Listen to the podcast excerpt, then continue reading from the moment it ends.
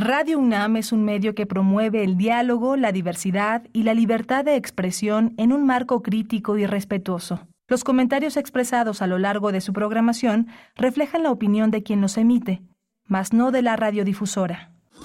Radio UNAM presenta Primer Movimiento. El mundo desde la universidad.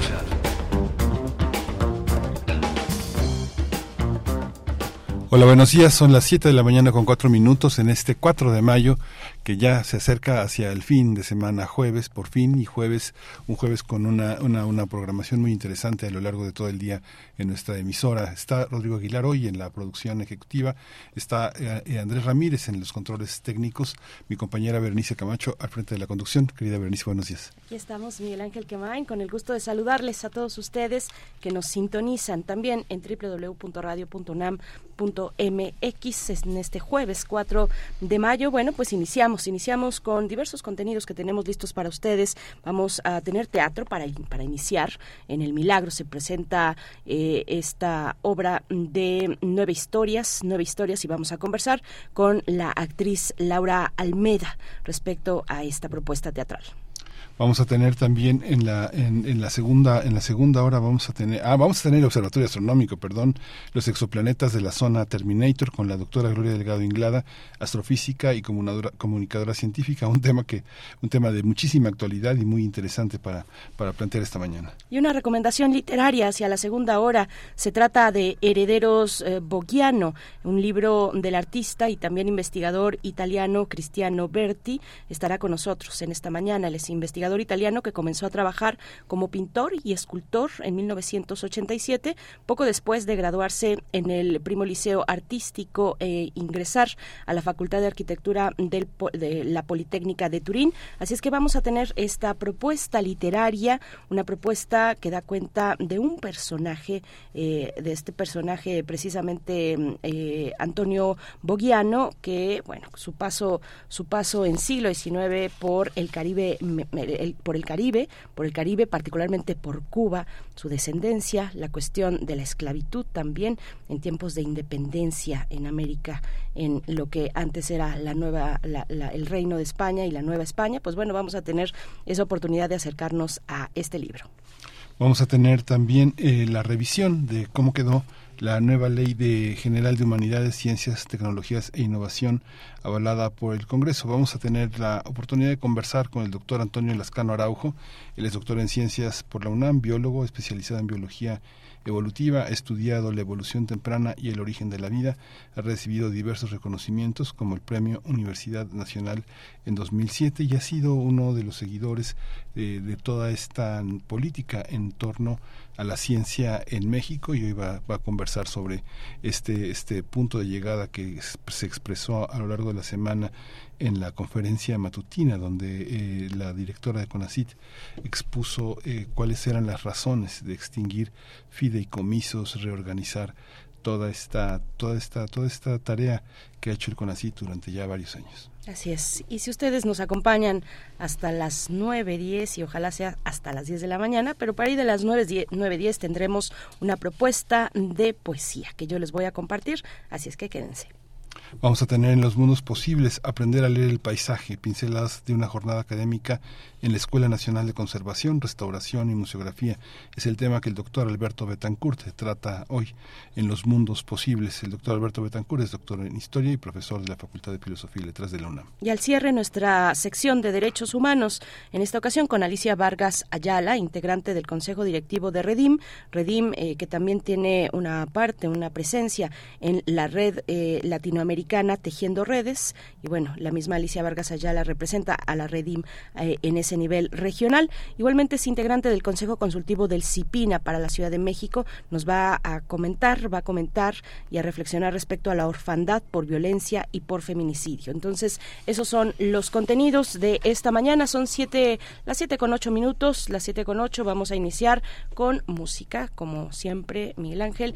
Lo que tenemos por acá. Vamos con Adiós, Adiós de Triciclo Circus Band y los Caligaris.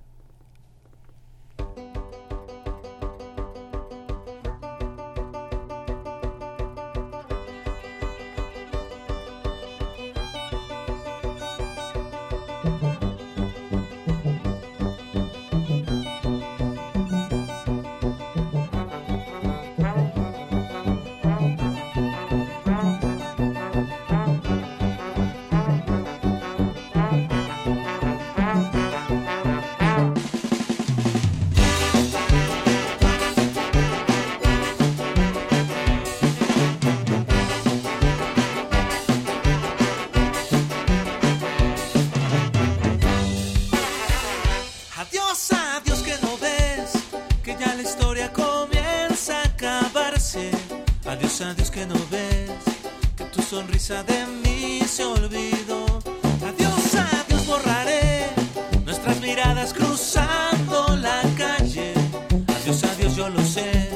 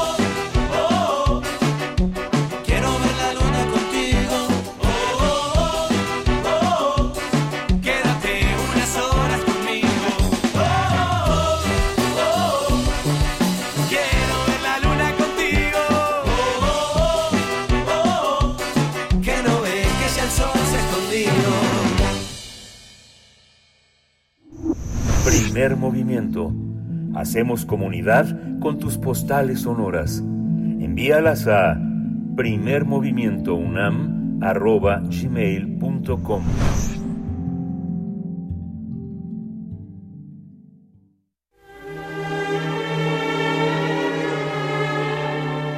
Teatro, teatro, teatro.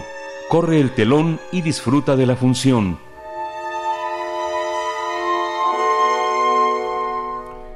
Por el placer de compartir sus historias, la actriz Laura Almela nos ofrece en escena sus cuentos favoritos en El Milagro.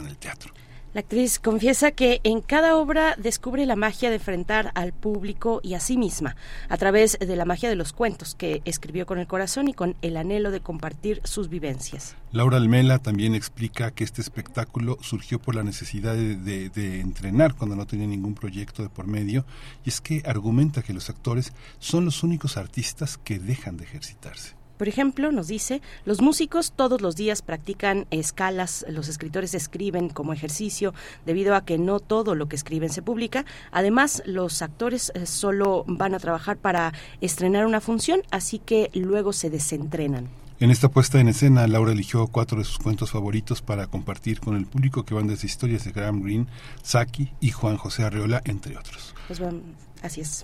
Mientras que en escena es acompañada del guitarrista Daniel Hernández Mena, que toca puentes, puentes musicales entre un cuento y otro. Bueno, pues vamos a conversar. Vamos a conversar esta mañana sobre nuevas historias y nos acompaña Laura Almeda, es actriz, actriz que estará pues con nosotros compartiendo, eh, eh, Laura Almela, eh, compartiendo de qué trata, de qué van estas nueve historias. Bienvenida a Primer Movimiento. Muy buenos días, Laura Almela. Buenos días. Hola Laura, buenos días. Pues eh, cuéntanos cómo, cómo eh, tú eres una, hay que decir que eres una actriz que ha, estado entrenada con gente que también está en la literatura. Eh, David Holguín, tu propio padre, hay que decir que... Pero, un momento, tengo problemas muy, muy, fuertes con este, con mi, con mi... Con el audio. Con mi audio, no escucho nada. Bueno. Sí, sí, sí. ¿Ya me escuchas mejor, Laura? Bueno, bueno, bueno. Hola, hola, hola. Hola Laura, ¿nos escuchas? ¿Acá nos escuchas? Un momentito. Creo que no, ¿eh? Creo que no. no. sí, ya escuchas mejor. Mira, vamos a, vamos a volver a enlazar, nuestra producción nos va a volver a enlazar. Así es, sí. Sí. Bueno, hay que decir, hay que decir que lo que ha hecho Laura Almela también en El Milagro, ha, ha trabajado de, ha trabajado muchísimo Shakespeare, lo ha trabajado mucho eh, junto con Daniel Jiménez Cacho, han elaborado también versiones muy libres en torno al problema de la actuación de lo que significa ser hombre y ser mujer actor, ¿no? Porque además Laura tiene, pues, tiene una familia, se ha encargado de sus hijos, es, eh, eh, esa, esa doble jornada inevitable que muchas actrices enfrentan, la mayoría de las actrices enfrentan ese, ese tema de las, de las escritoras y, y bueno, es una reflexión que ha sido constante a lo largo de su vida. No está todavía Laura en la línea, pero tengo que decir que Laura es hija de uno de los más grandes poetas del siglo XX mexicano, que es eh, Gerardo Denis, y también es parte de una formación que ha tenido en, en, la traducción, en la lectura, en el aprecio de la poesía y sobre todo el teatro, que es parte de ese, de ese universo. ¿no? Así es, vamos a ver si ya, si ya nos escucha, que nos diga la producción. Sí, ya estás por acá. Laura Almela, ¿nos escuchas? Ya, ya. estoy. Laura, te estaba balconeando, te estaba balconeando que a lo largo de muchos años con Daniel Jiménez Cacho, este, acompañadas de este joven dramaturgo que es William Shakespeare, han explorado muchísimos territorios de la actuación.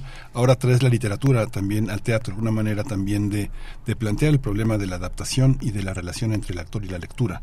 Cuéntanos un poco cómo están inspiradas estas nuevas historias. Bueno, sí, eso que estás mencionando, por supuesto que se hace, o sea, y en, en este ejercicio, porque para mí es un ejercicio.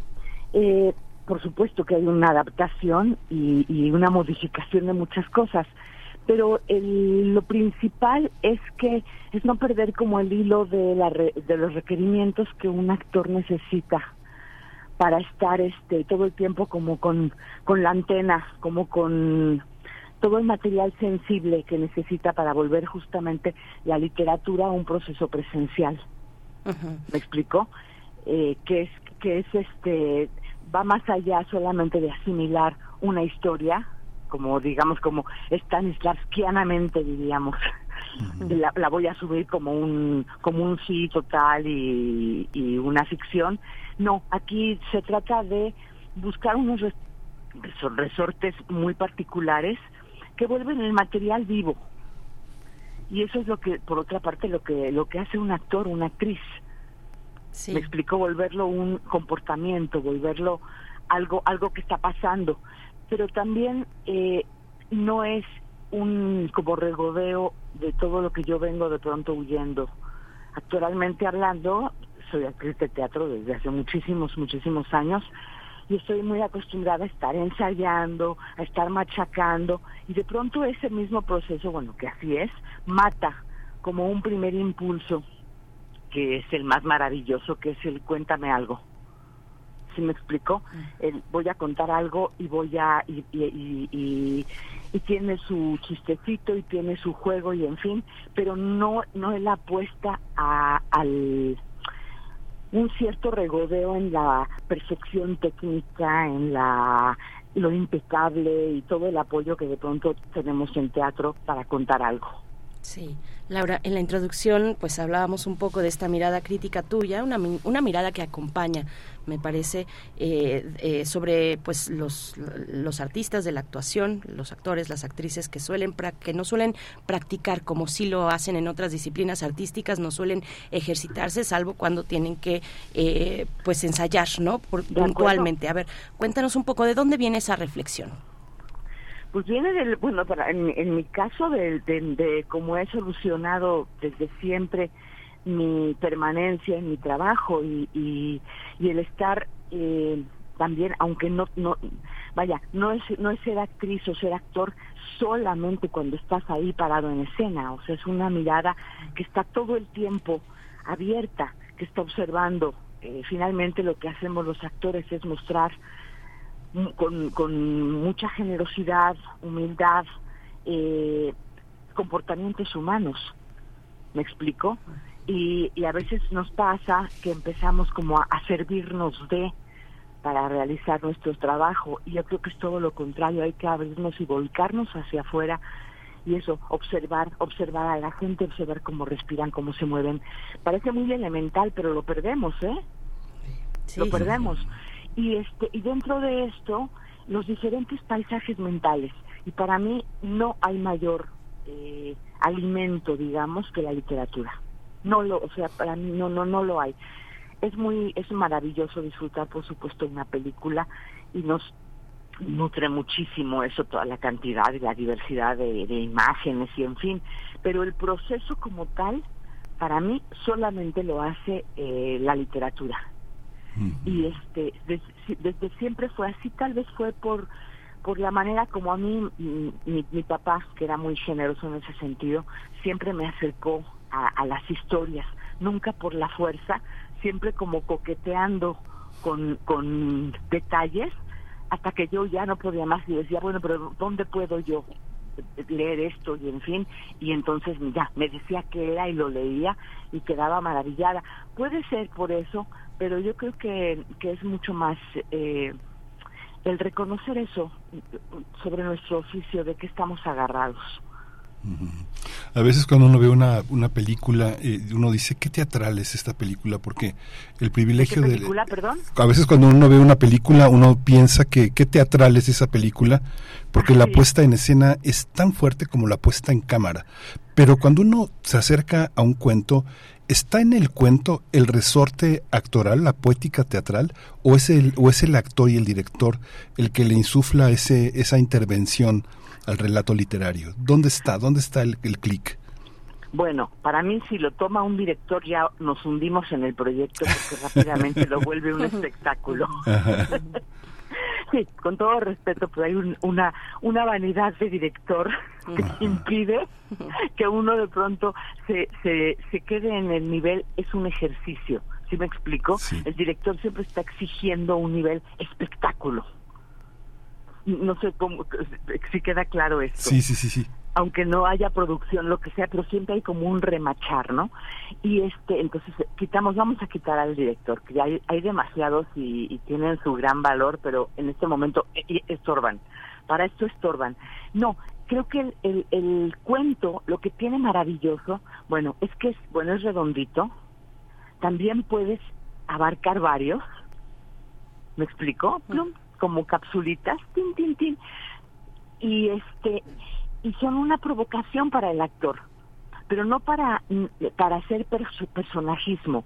Eso es muy importante.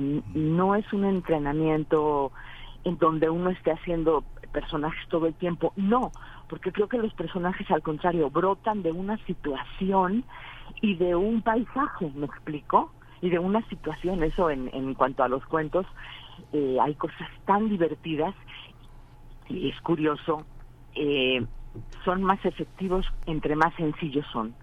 Uh -huh. Ahorita Eso te lo puedo decir. Uh -huh. Ahora vamos a pasar a, a, los a los cuentos, a las nuevas historias, pero es que está está muy muy entretenido todo esto, todas estas reflexiones sobre qué cuáles son los insumos. Me quedo pensando en los insumos de un trabajo actoral, de un proceso mental que eh, te lleva, digamos, o es o que es está implícito o es necesario para la actuación, para la interpretación. Hablas de la literatura, ¿no? Como ese insumo fundamental. Eh, y, te pregunto, Laura, todos eh, los, eh, digamos, es, es imperativo que los actores, que las actrices tengan estas eh, pues prácticas lectoras, tengan un hábito eh, lector, que se acerquen de esa manera o de muchas maneras a la literatura o no están leyendo tanto salvo cuando eh, tienen el, el guion enfrente, el texto enfrente? Yo no, yo en lo personal no puedo y, y no te estoy diciendo eh, este, una cosa, eh, ¿cómo te explico? De pose de la lectura y en fin. Uh -huh. No, no, no. Aunque si leemos a Irene Vallejo y tiene una cosa que es un elogio a la lectura, digo es un, es es de verdad este la cosa más maravillosa y que no sé quién resista no ir corriendo a leer no para mí sí creo que es un actor que no lee se nota. O sea no no no no es posible. No es posible, es completamente limitado. Y además en cuanto a a su nivel de conexión consigo mismo, con su oficio, por eso es, somos tan tan vanidosos, es muy fácil que caigamos simplemente en eso, en una ejecución tan fría eh, y que se vuelve es un proceso de yo vanidoso. Y la lectura te, te hace muy flexible, te amplía, te, te hace muy juguetón y también te, a mí, en, bueno, en lo personal, me hace quitarme la, la, el, peso enorme del error. sí, sí, como actores siempre es el estar correctos, estar perfectos, estar... Y para mí eso es estar relamidos y estar muertos. Y la lectura permanente me ejercita para respirar los, las diferentes situaciones. Y eso como resultado, bueno, me da una, un grado de, de involucración particular con mis personajes, pero básicamente son las situaciones y una enorme empatía con lo humano, con, con nosotros, con, con lo que nos gusta a, los humanos que nos cuenten, desde un chisme hasta, hasta cosas sumamente escabrosas, ¿no? Sí. Hay una hay una especie Laura de este así como lo como lo estoy entendiendo, hay una especie de lirismo del actor que no se exige las tareas que impone el director, el corsé que impone el director. Es otra es otra forma de dirección que de pronto, por ejemplo, podemos ver en los grandes artistas del monólogo, no sé, por ejemplo, no sé, alguna vez eh, me tocó ver a esta brasileña Denise Stoklos que se monta y que se dirige, ¿no?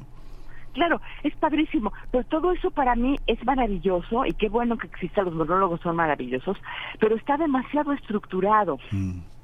Estaba, ya está, está, así debe ser, está hecho para mostrarse, iluminarse.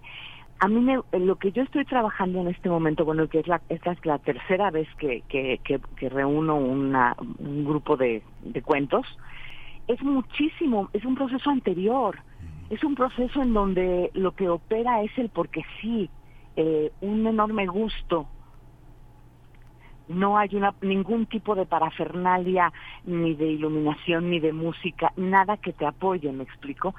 En este, en este trabajo me acompaña un, un músico que toca fragmentitos de cosas, pero de la misma manera.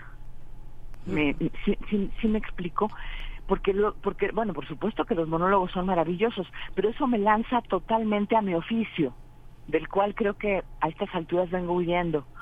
No sé. Laura a ver cuéntanos un poquito más de estas nuevas historias cómo fueron escritas cómo cómo fue el proceso creativo. Ya con todo lo que hemos platicado pues podemos ir podemos intuir un poquito de, de, de qué va pero cuéntanoslo tú. Mira el proceso es es muy sencillo el proceso es este los cuentos que me que, que me que me encantan los cuentos que desde siempre soy muy muy cuentera muy. Eh, repites una y otra vez una y otra vez que son bueno fundamentalmente bueno algunos muy conocidos y otros no tan conocidos y que tienen como todo un, un colorido eh, aunque tienen un hilito conductor la primera vez, bueno, había el, a nivel como, como muy dramático, varios cuentos de Alice Munro, que es, pues, bueno, una maravilla, y este otros extrañísimos y poco conocidos de Graham Greene, pero también estaban todos los de Arreola, que no son, deja tú que sean cuentos, son como, como, como un collage de muchas cosas, Juan José Arreola, maravilloso, maravilloso, también hay, hay varios de Juan José Arreola, eh, y ahora encontré unos cuentecitos sudamericanos, eh, uno de un venezolano, eh, se llama La Lluvia, otro se llama El, el Clip de, Sol, de un, de un este, costarricense, en fin, son como, como variantes, del, pero de lo mismo, del, del así así nos pasa a las gentes, esto nos hace reír, esta confusión existe. Eh, ahora tengo una, una como innovación que es este un poema, yo leo muchísima, muchísima poesía y este poema me encanta, se llama Tabaquería, es de Fernando Pessoa, y este, pero me parece, sí, vaya, no, no es que tenga una anécdota, pero me di cuenta que lo, lo releo constantemente, constantemente, y que tiene, reúne las condiciones para, para ser este abordado sin que tenga toda la cosa dura que de pronto tiene la poesía de sublime y de solemne. No, es algo completamente eh, carnal. Entonces es como mi, como, como lo, la parte nueva de, de este, de estos cuentos. También hay otro, ese es cuento, cuento de Saki, que se siempre, ese siempre se va quedando porque siempre me lo piden, pero lo creo que lo más, lo más este entrañable aunque no me gusta esta palabra, pero bueno, conmovedor, es eso, cuando ves gente completamente común y normal que está sentada, relajada, escuchando unas historiecitas y escuchando música un ratito. O sea, ese como paréntesis de que puede establecer un espectador de decir llévame de paseo, que es muy diferente de pronto al tipo de emoción, que bueno, también le agradezco y bueno, de eso vivo, del espectador de teatro, que es, a ver, sacúdeme. Y aquí es muchísimo más tranquilo, muchísimo más eh, suave, pero se hace un viajes. Sí, es muy interesante. Cuando tú dices con vengo, vengo huyendo del oficio, eh, es este este punto de llegada tiene que ver con la con la con la trayectoria. No se puede hacer al inicio de la carrera esa esa esa exploración en esa forma en esa forma de lirismo, Laura. Tiene que pasar años. se puede. No, claro que se puede y de hecho yo a mis alumnos los traigo mareados con que con que tomen su carrera independientemente de, lo que tengamos que hacer, porque sí hay que, hay que trabajar y hacer muchas obras con quien se deje prácticamente, pero a nivel, esto es a nivel muy íntimo y personal. Claro que se, se, se, puede hacer desde siempre. Yo lo he hecho desde siempre. Lo que pasa es que ahora lo puedo verbalizar, porque ya no tengo el peso tremendo de, de, de, tener que demostrar, ¿me explico? O sea, llevo, llevo una, una, ¿cuánto te gusta? 40 años trabajando ininterrumpidamente en teatro. Entonces, es, es, es ya una, una serie de cosas muy establecidas de mí conmigo y, y de mí con el teatro eh, y por supuesto mucha gente que, bueno, me ha visto trabajar y trabajar y trabajar no digo que esté bien o mal, me explico, nunca me ha preocupado, ahora que soy ya una persona muy mayor, nunca me ha preocupado el que les guste, el que les encante. No, siempre ha sido que a alguien le, le importe tantito, le tenga algún eco, le suene a algo. Pero este me doy cuenta que, bueno, cuando uno es joven, primero que nada está la, la super batalla por existir, me explico. Y yo ahora, eso sí es de edad, puedo decir, pues ya, o sea, ahorita lo que quiero es compartir, quiero, me encanta utilizar toda la técnica que uno ha adquirido eh, para, para eso, que alguien te escuche y que sea una, una invitación a ir a algún lado, nada más.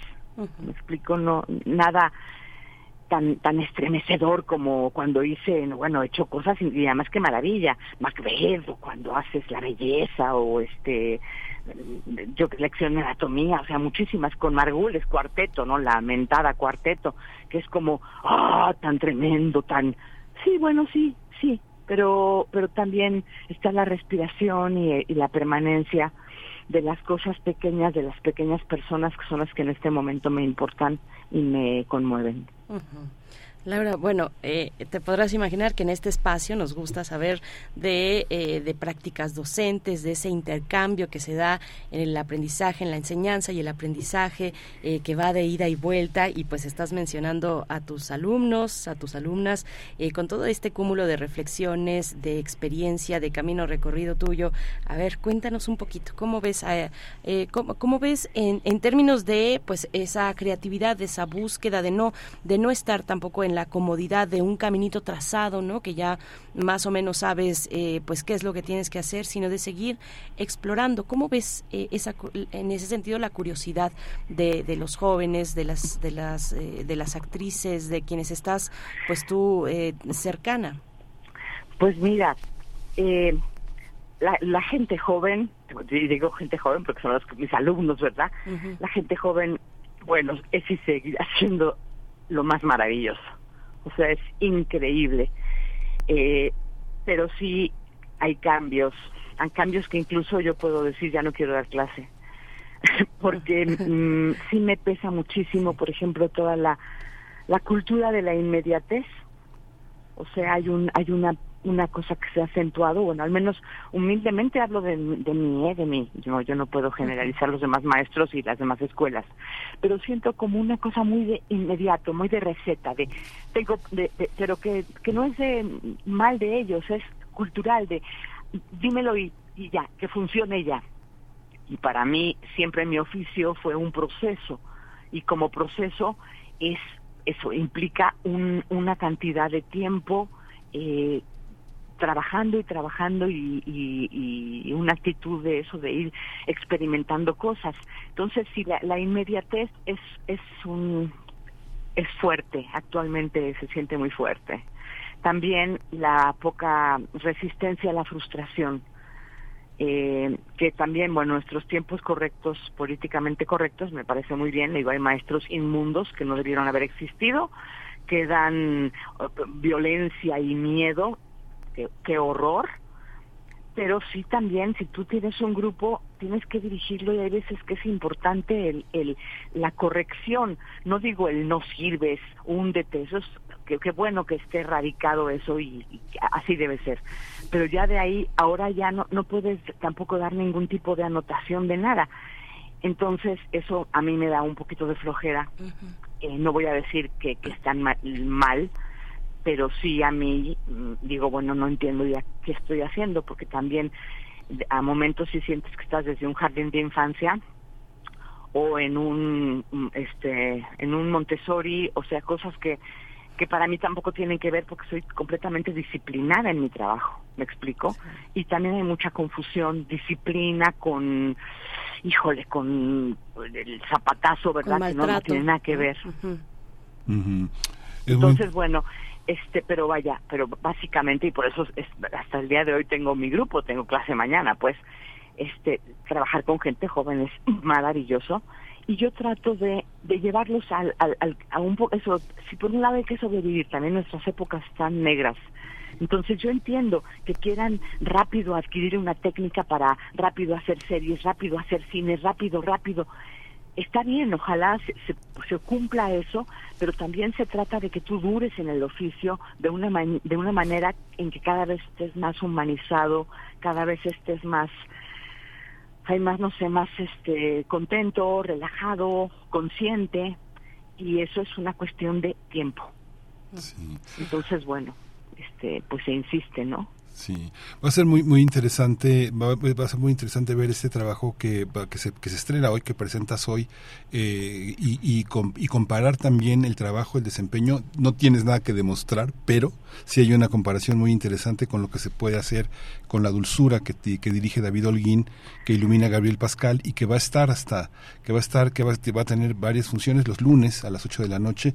Un poco son, un poco son, y, estás con una, una, una actriz también muy dotada, Daphne Keller un poco eh, compártenos un poco de la dulzura y cómo se contrasta en una, en una misma semana la dulzura y estas nuevas historias. Claro, no, pero la dulzura pues es una maravilla, está es completamente armada, está ensayada, tengo un ojo de fuera que es el además tengo la fortuna de que es el ojo del dramaturgo y del director. Esto a veces es una condena, pero en este caso está muy bien, porque bueno, es muy generoso. Eh, y una compañera increíble. Entonces, bueno, están, eso es, una historia maravillosa, pero ahí, por ejemplo, sí se trata de explorar otra, o a profundidad, otro tipo de cosas, pero, pero está todo completo, digo, hay cuarta pared, entonces está completamente este armado. Todas las coordenadas son claras y bueno, se mete ahí estas dos estas dos mujeres en esa especie de ring y bueno, este ahí sí, ahí sí sálvese quien pueda porque es un, una relación que echa chispas y, somos dos actrices este muy muy energéticas y muy no iba a decir un término, pero ya lo siento de moda, vivenciales, pero guau, olvidemos esta palabra que ya ni se sabe. Eh, Laura, bueno, pues vamos acercándonos al cierre, pero bueno, es una temporada, es una temporada breve, es, es una, eh, son del 4 al 7 de mayo las presentaciones, este jueves, el día de hoy, viernes y sábado y domingo. A ver, son cuatro. Son, son cuatro, son cuatro presentaciones estas temporadas que son breves y que, que implican qué. A ver, cuéntanos pues bueno, es, es, es como una, como un, una, una, es algo que, que sale a la superficie estos cuatro días, pero yo trabajo cada jueves, por ejemplo, trabajo sobre esto, ¿me entiendes? Si tengo oportunidad de mostrarlo, es maravilloso, pero sí, lo sigo trabajando. Cada, cada jueves de mi vida yo voy con, con, con este músico, que es Juan Manuel Tavares, y este, y trabajamos cada jueves, ¿me explico? Entonces, la, la, eh, hoy eh, estos cuatro días es una maravilla porque, bueno, podemos compartir y ver a las personas y, y, ver, y reírnos y también relajar el eh, eh, hacia nosotros mismos el ya me equivoqué yo de hecho en, en otros en otras este digo esta es la tercera o cuarta vez que, que, hago los cuentos diferentes ¿eh? son son muchos ya eh, importa mucho el error y esta vez dije yo no importa el error de hecho, algunos los tengo esbozados, o sea, los tengo enfrente escritos y puedo ir sobre ellos y cuando quiero puedo soltarme porque digo, me lo sé y compartirlos, pero a veces digo yo, no, esto está inseguro, hoy está inseguro, lo leo, ¿me explico? Entonces, bueno, es darles vida a estos cuentos esta semana y este y esperar que vuelvan a mostrarse, porque de pronto se muestran un fin de semana, se muestran en un lugar, se muestran aquí y allá, ¿Me explico? Ahorita tenemos, bueno, la generosidad del milagro que nos da cuatro días, pues qué bueno. Pues Están invitados absolutamente. Pues muchísimas gracias, eh, Laura Almela. Este, eh, muy buena función. El lunes eh, a las 8 de la noche con la dulzura. En la dulzura. así Todos que bueno. los lunes de aquí hasta finales de julio. Si uno puede arrancar hoy y seguirse hasta el lunes este con esta con esta con esta borrachera actoral. Muchísimas Muchísimas gracias, Laura. Muchas gracias a ustedes. De verdad, gracias. Un gran abrazo. Hasta pronto. Otro de vuelta. Nuevas historias del 4 al 7 de mayo en el Teatro El Milagro. Bueno, pues eh, qué, qué, rica charla, qué rica experiencia. Acérquense al teatro, a esta propuesta escénica. Nosotros vamos a hacer una pausa musical a cargo de Pate de Foy y Lila Downs. Esta canción se llama Llévame en un beso. Vamos con ello.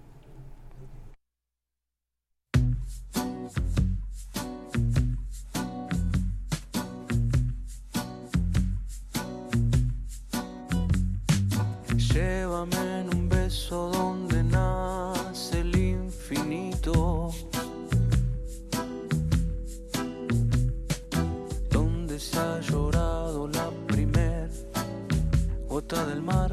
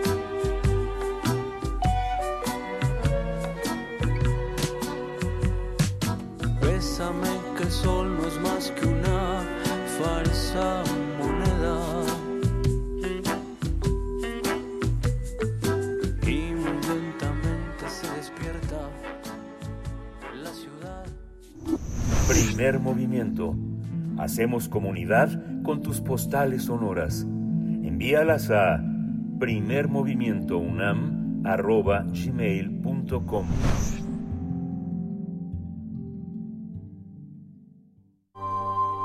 Del brazo de Orión al universo.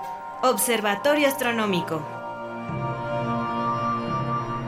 Exoplanetas en la zona Terminator. Ese es nuestro tema de hoy eh, con la doctora Gloria Delgado Inglada, astrofísica, comunicadora científica que nos acompaña aquí en el, abs- en el Observatorio Astronómico cada 15 días y es un placer eh, escucharte y, e ir eh, de la mano contigo a revisar el universo. Doctora Gloria Delgado, ¿cómo estás? Muy buenos días, muchas gracias, Berenice Miguel Ángel. Hola Gloria, buenos días, bienvenida. Gracias, pues cuéntanos, te escuchamos. Sí, pues vamos a hablar hoy de esta zona Terminator, ¿no? Ajá. ¿Qué será? La noticia es que un equipo de astrónomos y astrónomas, principalmente de la Universidad de California en Irvine, acaban de publicar hace unos días un artículo en el que encuentran que hay una zona muy específica de algunos exoplanetas que podría ser potencialmente habitable. Y a esta región la llaman zona Terminator y vamos a ver qué es y, y dónde está, ¿no? Para ello vamos a imaginar, vamos a pensar en nuestra Luna dando vueltas alrededor de la Tierra.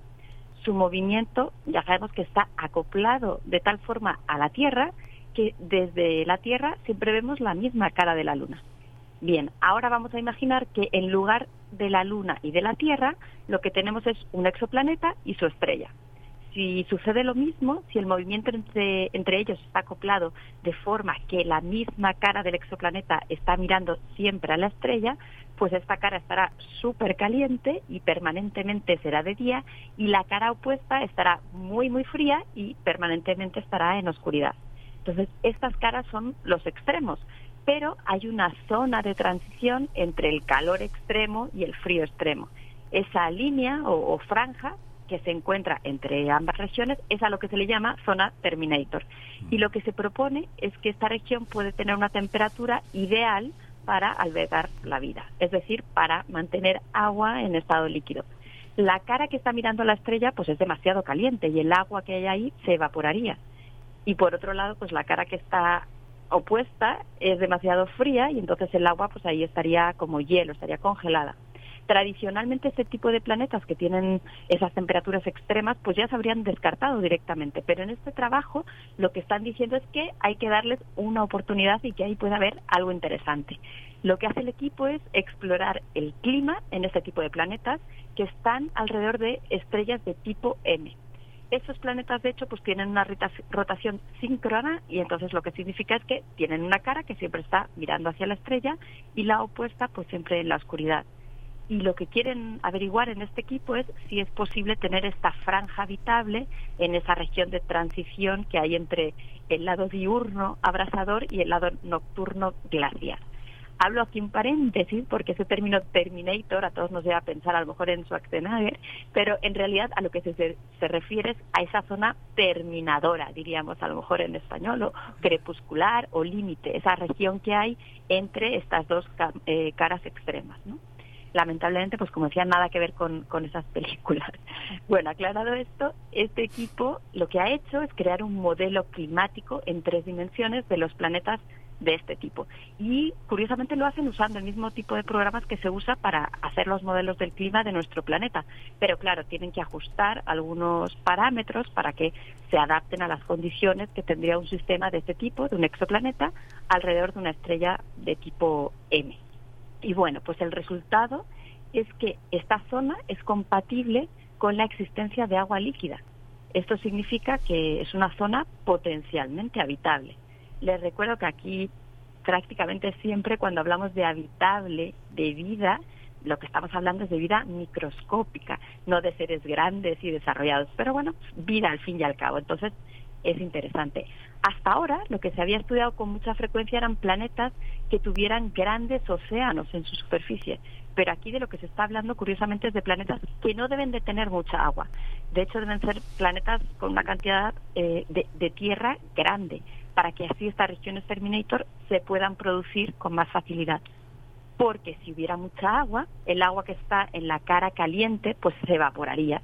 Y entonces todo el planeta quedaría cubierto de una capa muy gruesa de vapor que lo que haría es atrapar el calor y haría que el planeta entero pues fuera demasiado caliente para que hubiera vida. Así que como digo, deben de tener poca agua, muchísima menos agua de la que hay en la Tierra. Y bueno, ¿por qué es interesante este resultado? Pues porque si es correcto, lo que sugiere es que entonces hay muchos más candidatos a albergar vida de los que se están considerando en las búsquedas actuales. ¿Y esto por qué? Pues porque resulta que este tipo de exoplanetas rocosos son en realidad muy comunes, porque están, como ya dije, alrededor de estrellas enanas tipo M, que son las más abundantes del universo. Más o menos el 70% de las estrellas son de este tipo. Son estrellas pequeñas, más o menos tienen la mitad de la masa y la mitad del diámetro que tiene el Sol, son frías, más frías que el Sol, y viven mucho tiempo.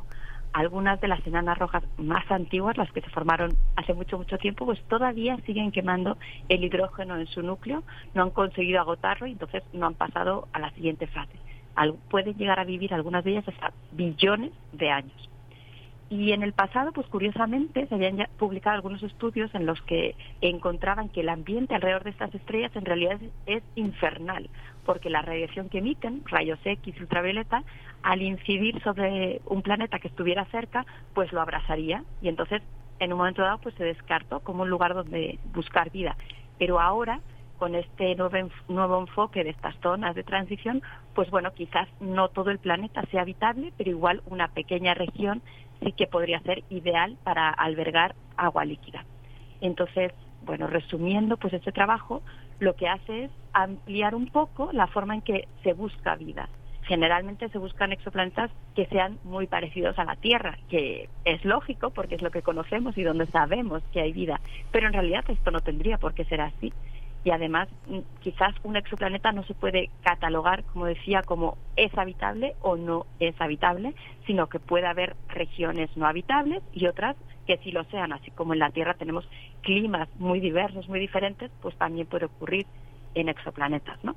Y esto pues tiene mucha importancia en el contexto del telescopio espacial James Webb, del que hemos hablado aquí muchas veces, que uno de sus objetivos es caracterizar, es decir, dar detalles lo más que se pueda sobre muchísimos exoplanetas. Y entonces ahora se están haciendo propuestas de qué exoplanetas estudiar y entonces ese trabajo nos dice que hay otros escenarios que son interesantes más allá de los que seguramente ya se estaban teniendo en mente. Y para finalizar, les quiero dejar con dos recomendaciones. La primera es mirar la luna mañana, que seguramente será espectacular, como siempre cuando está llena. Y la segunda es la lluvia de estrellas de las acuáridas, que el máximo está previsto para el 6 de mayo, a alrededor de unos 40 meteoros por hora, y el radiante, que es donde parece que inicia esta lluvia de estrellas, está en la dirección de la constelación de Acuario. Hacia allá tienen, pueden mirar, pero por desgracia, pues como habrá una luna llena espectacular en los días previos, pues a lo mejor no va a ver, no se va a poder bien ver también esta lluvia de estrellas. Pero bueno, en cualquier caso, si tienen oportunidad, pues busquen un lugar oscuro y alejado de la ciudad y a ver si tienen suerte, aunque no sea la lluvia de estrellas, por lo menos la luna llena. Qué fascinante, Gloria Delgado Inglada, qué, qué, qué, interesante y que bueno, aceptamos completamente tus convocatorias a mirar el cielo, que es algo que nos fascina y que tenemos que hacer, digamos, eh, es, eh, hasta es una cuestión ética mirar hacia arriba, ¿no? Dejar de mirar un poquito el piso y mirar las estrellas. Así es. Pues muchas gracias. No hay que perder la oportunidad mientras podamos y nos dejen las luces de las ciudades. Sí. Sí. Precisamente. Muchas gracias, doctora Gloria Delgado. Nos quedamos con, con, esto, con este asombro también de qué interesante esto de entender que no todo un planeta tendrá que ser necesariamente habitable, pero sí una franja. Eso eh, es, es muy interesante y nos quedamos con ello. Doctora Gloria Delgado, en 15 días nos encontramos. Te deseamos lo mejor de aquí al momento. Gracias, igualmente. Un abrazo. Gracias. Otro de vuelta. Vamos a despedirnos, bueno, casi casi despedirnos con música de, de Julieta Venegas y no te va a gustar. Chau. Así es. Con eso nos vamos y solamente, solamente enviar saludos. Hay personas ya eh, em, que además de la escucha nos comparten comentarios en redes sociales. Está Rosario Durán por acá, eh, Mario Navarrete también dice pendiente en la espera de la sección de la doctora Gloria Delgado Inglada al pendiente. Alfonso de Alba Arcos dice buen, buen día jóvenes profesionales de la radio pública universitaria. Gracias. Bueno, ustedes son unos profesionales, unos escuchas profesionales de la radio pública y miren que eso se ejercita. Es una escucha que se ejercita. Muchas gracias. Sí, ya había puesto por acá a Rosario Durán que nos eh, da los buenos días. Pues con esta canción eh, también les deseamos buen inicio de esta mañana de jueves. Vamos a ir con ella y después al corte.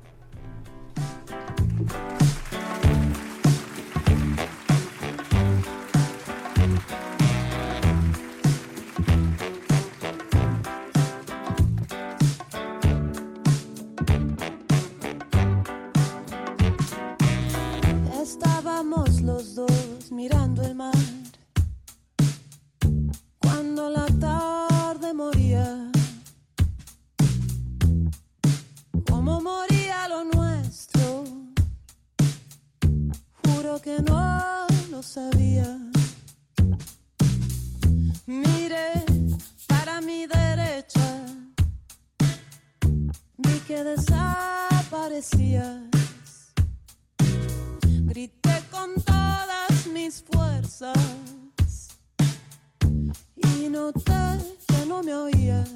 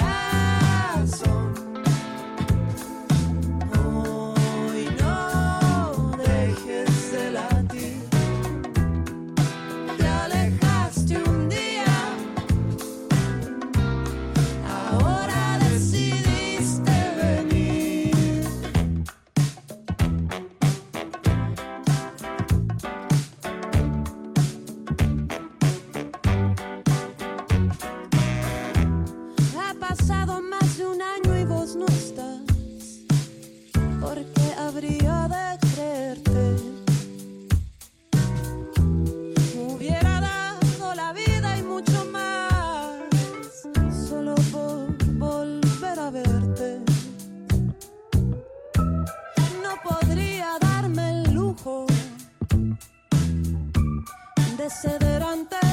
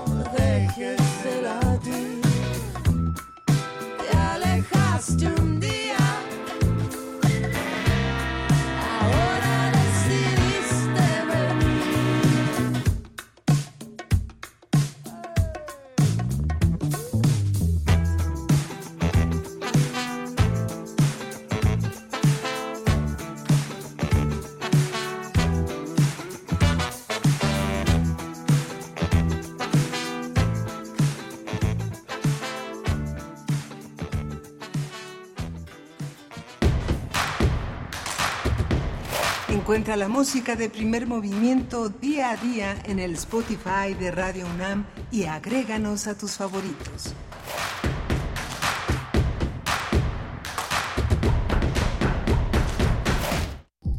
...96.1 de frecuencia modulada...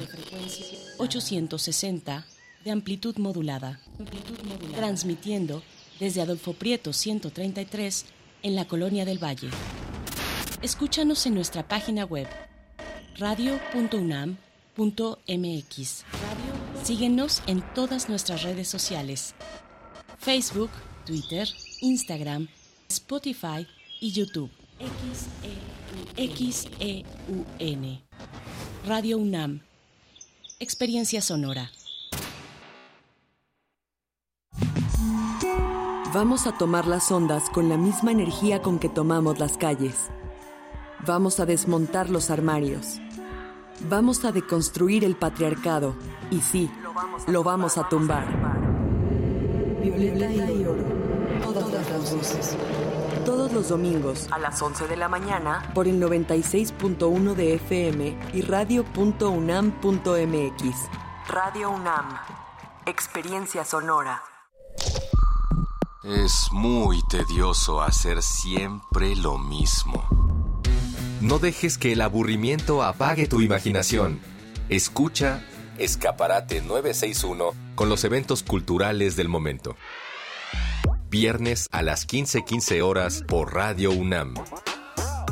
Entretenimiento y cultura. Radio UNAM. Experiencia sonora.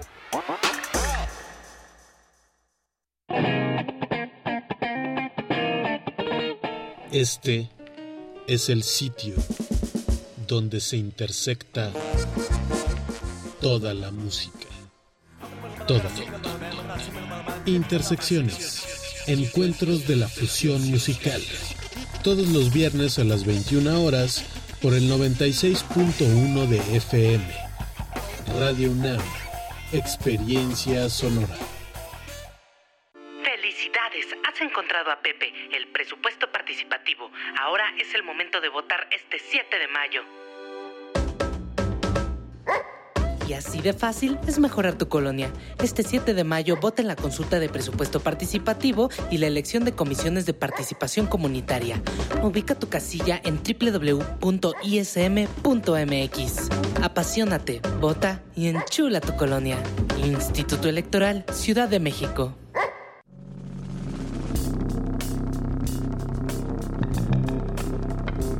Prisma RU. Relatamos al mundo. Un informativo con visión universitaria. Noticias, análisis, debate. Prisma RU. Conduce Deyanira Morán.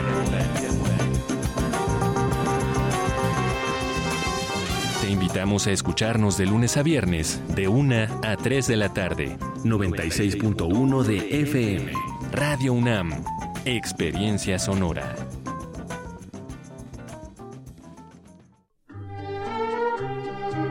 Compartimos música para inspirar un recuerdo.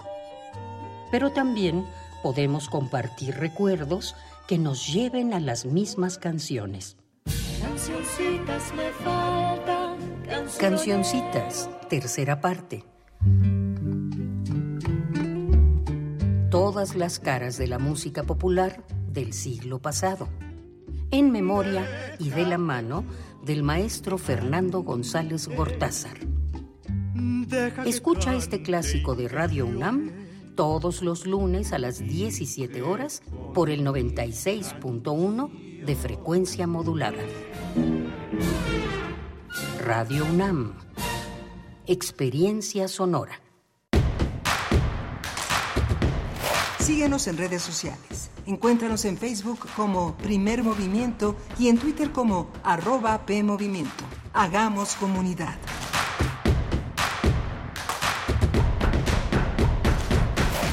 Muy buenos días, estamos de vuelta. Esto es Primer Movimiento. Gracias por su sintonía. Les saludamos en esta mañana de jueves ya, jueves 4 de mayo. Son las 8 con 4 minutos, hora del centro del país.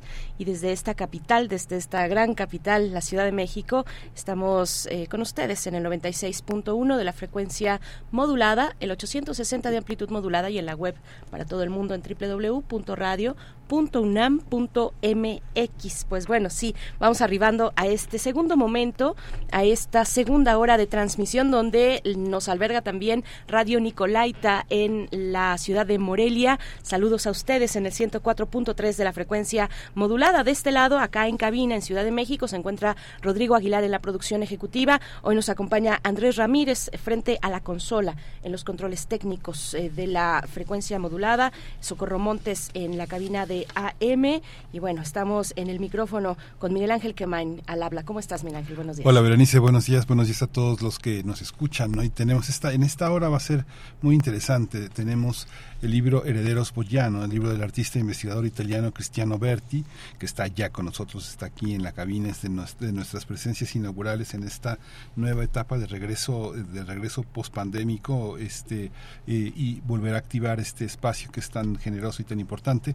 Él es pintor, escultor, eh, eh, también es investigador, es un historiador, es un, es un hombre del Renacimiento un poco, que con muchísimos intereses en, en, las genealogías que nos, de las que nos va a hablar. Y vamos a hablar también con, eh, sobre la nueva Ley General de Humanidades, Ciencias, Tecnologías e Innovación que habló el Congreso con el doctor Antonio Lascano Araujo, doctor en Ciencias por la UNAM, biólogo especializado en Biología Evolutiva, una de las grandes figuras de nuestra universidad para, para, para comentar las consecuencias y el proceso de esta ley que ha sido largo, que ha sido largo y que hoy llega a un punto, a un punto de inflexión importante de discutir.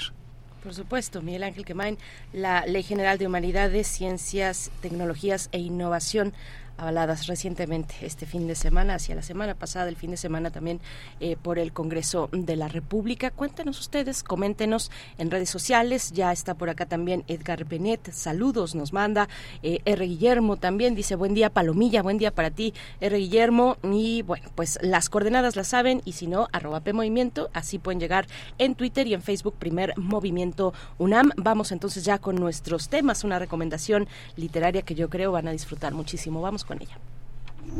Primer movimiento. Hacemos comunidad con tus postales sonoras. Envíalas a primermovimientounam.gmail.com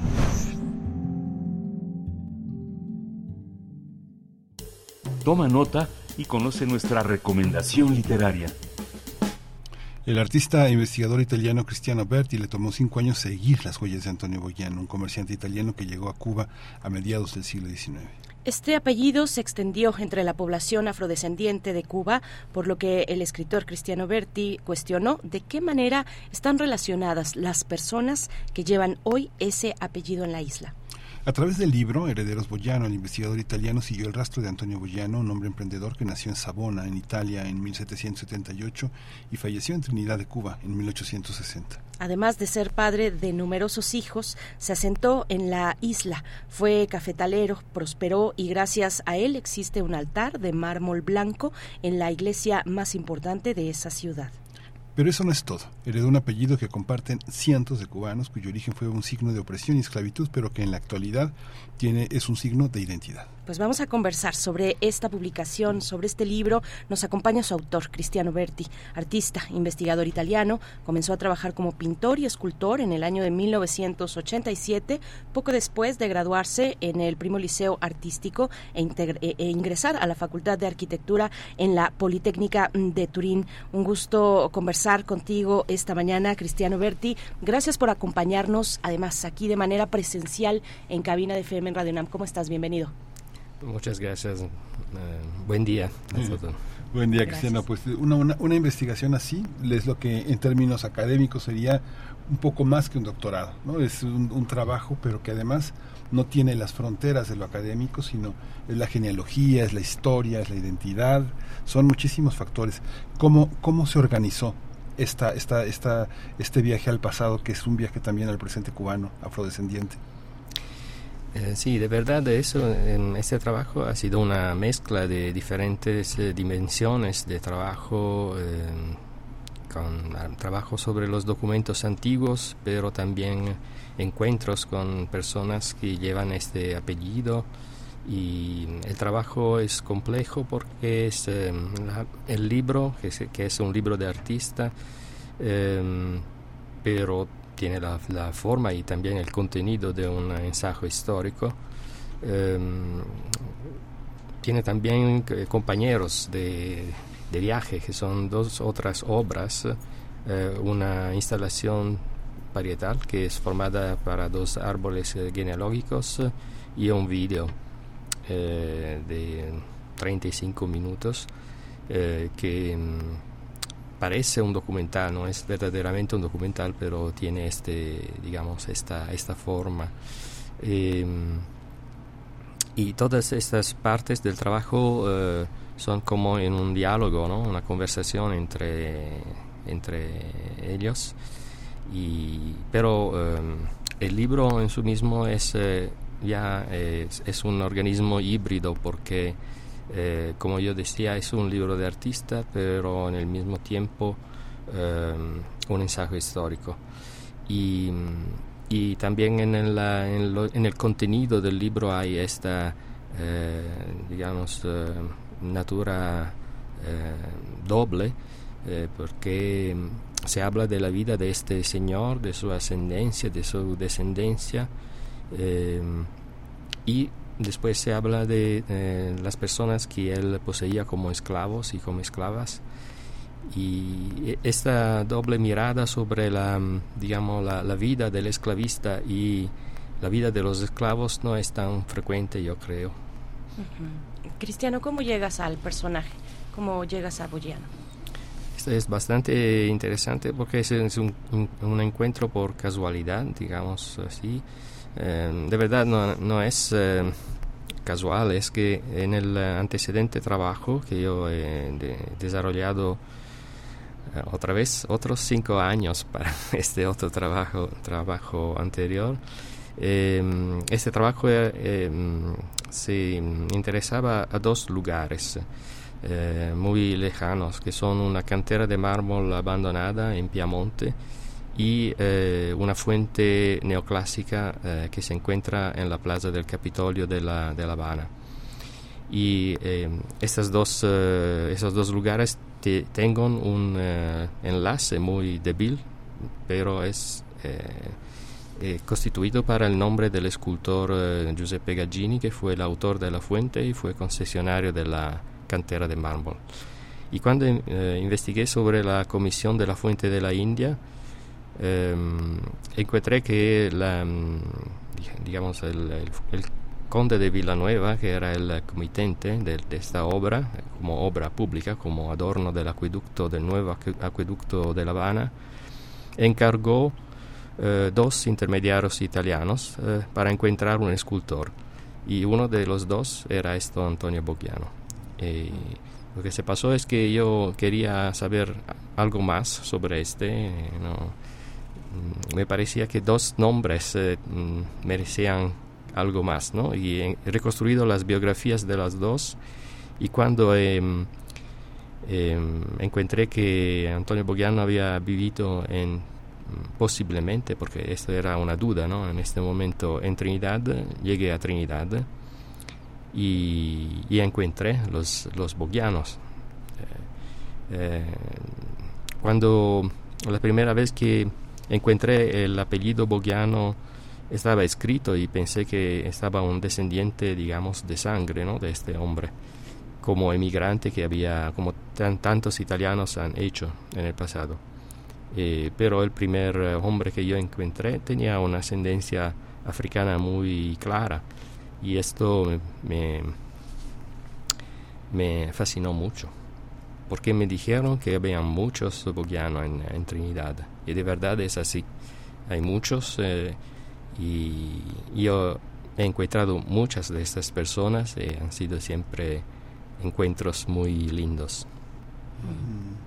Es eh, muy interesante cómo el Caribe es particular, el Caribe es particularmente una fusión de todo este, de todo este horizonte. Ha habido como monumentos como un poco lingüísticos, no sé si has tenido oportunidad como de acercarte a la literatura del Caribe con Edward Glissant, César Amer, este Patrick Chamasio, que son, que son de pronto, eh, muestran toda esta genealogía de, de, de, de extranjeros europeos que llegaron a que el Caribe se pareciera más a Europa, un poco, eso es un poco esta, esta idea, esta idealización decimonónica de parecernos más a Europa en ese momento eh, y hay un signo particular en el Caribe que para nosotros del centro de México es bastante lejano, pero no es tan lejano para la gente de Veracruz ni para la gente de, Yucatán, ¿no?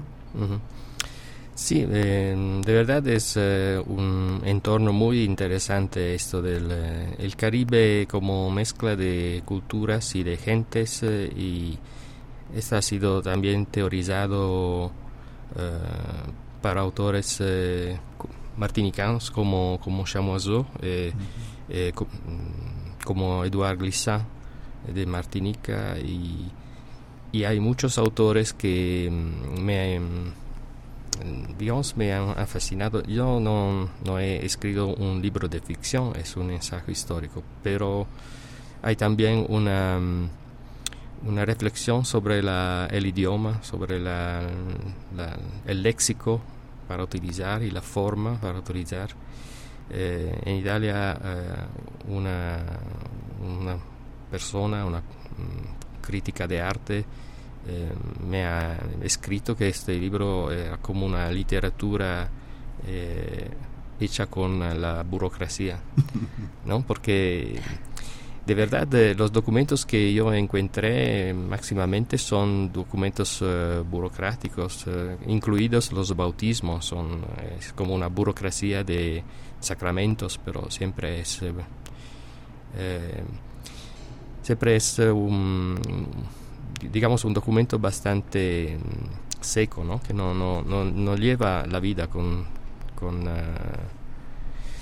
y, para digamos que esto, esto es eh, más eh, fuerte cuando se habla de esclavitud porque los documentos producidos en el tiempo de la esclavitud todo estaban producidos por los esclavistas y la persona que eran involucrada en la opresión, en la, en la, explotación de la, de la esclavitud y no se puede mm, escuchar la voz de los esclavos. No hay hay algunos eh, testimonios de libros escritos de, de esclavos que eh, se liberaron, pero no era esto el caso de, de los bogianos, ¿no? no encontré libros escritos, eh, pero encontré bogianos que habían comprado su propia libertad. Y, y este, esta reflexión sobre la falta de, de la voz de los esclavos eh, me ha hecho realizar el video. El video tiene un poco esta este propósito de... Pero no es una reconstrucción, no es una ficción, no es una sustitución. Yo no, soy un esclavo, no puedo pensar como un esclavo. Eh, he hecho un trabajo en el vídeo de como si estaba mm, moviéndome alrededor de una, de una juela sin eh, querer eh, reemplir, esta juela ¿no? con algo algo de diferente. Eh, eh, Cristiano, ¿qué, permitió en su momento que un personaje como Bogiano, como Antonio Bogiano, eh, pues se encontrara en una isla en una isla del Caribe, eh, cómo fue esta travesía, qué se le permitía, porque bueno, eh, del, del, Reino de España, además, ¿no? ¿Qué, era permitido para los extranjeros, en este caso boguiano, eh, para los extranjeros y para los locales, ¿no? transitar por las aguas, comerciar de qué manera, quiénes podían hacerlo y quiénes no. Cuéntanos un poco de esa parte. Sí, esta parte mm, es, tiene que ser, digamos, Mm, vista en el marco de las migraciones eh, eh, que son antecedentes a las grandes migraciones eh, de, los italianos, porque en los años 30 del, del 1800 empieza esta gran migración hasta la, América con barcos llenos de personas que viajan para, para ganar su vida, ¿no? Y, pero antes, eh, como en el caso de Antonio Bogiano que llega a Cuba en 1796, son movimientos de personas, eh, de individuos que muchas veces son parte de redes comerciales, tienen eh, otros correspondientes y muchas veces son personas de una región de Italia que se llama Liguria, de donde venía eh, Bogiano, es la, región, región donde está Génova y Savona es una ciudad eh, bastante importante de la misma región, bastante leja de, de Génova. Mm, y, él, eh, y estos ligures estaban también eh, radicados en España. En muchas ciudades españolas habían colonias de ligures que estaban comerciando allí o haciendo artesanías, otras cosas así. Y mm, cómo él eh, ha llegado a Cuba es claro en el senso que eh, yo encontré el nombre del, del buque eh, que, de, mm, donde el cual él navegó y mm, pero no es tan claro cómo llegó de La Habana a Trinidad esto es un poco un misterio mm, pero en la vida de Bogiano hay misterios más grandes por ejemplo en los primeros documentos que se encuentran en Trinidad ya él eh, posee un falucho, o sea, un barco, no es tan grande, pero es ya y no tiene 30 años. Y, y después sí, él compra terrenos eh, y eh, cuatro años después hay la primera, el primer documento que muestra que ya posee un cafetal. Y, en mi mm, investigación, eh, digamos, eh, yo encontré también eh, las, las, pruebas que por algunos años después él fue involucrado en la trata de, de los africanos. O sea, no era, no era solamente un, un dueño de, esclavos, era también un, un, cocinatario de barcos negreros franceses, sobre todo y esto se pasó de 1812 hasta 1820.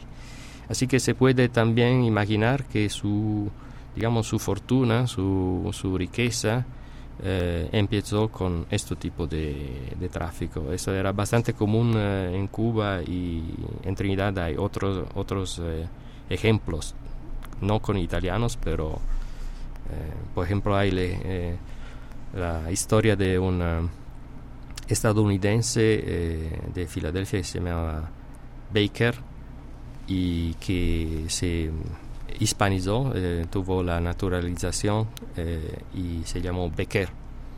Y, mm. y, es, este señor era riquísimo y, y es tan completamente claro que esta riqueza vino de la trata de los, de los seres humanos. Sí. Esta, esta, este, ¿Por qué se quedó en Cuba? ¿Por qué se quedó, por qué se quedó allí? ¿Por qué se quedó en el Caribe? ¿Por qué no regresó?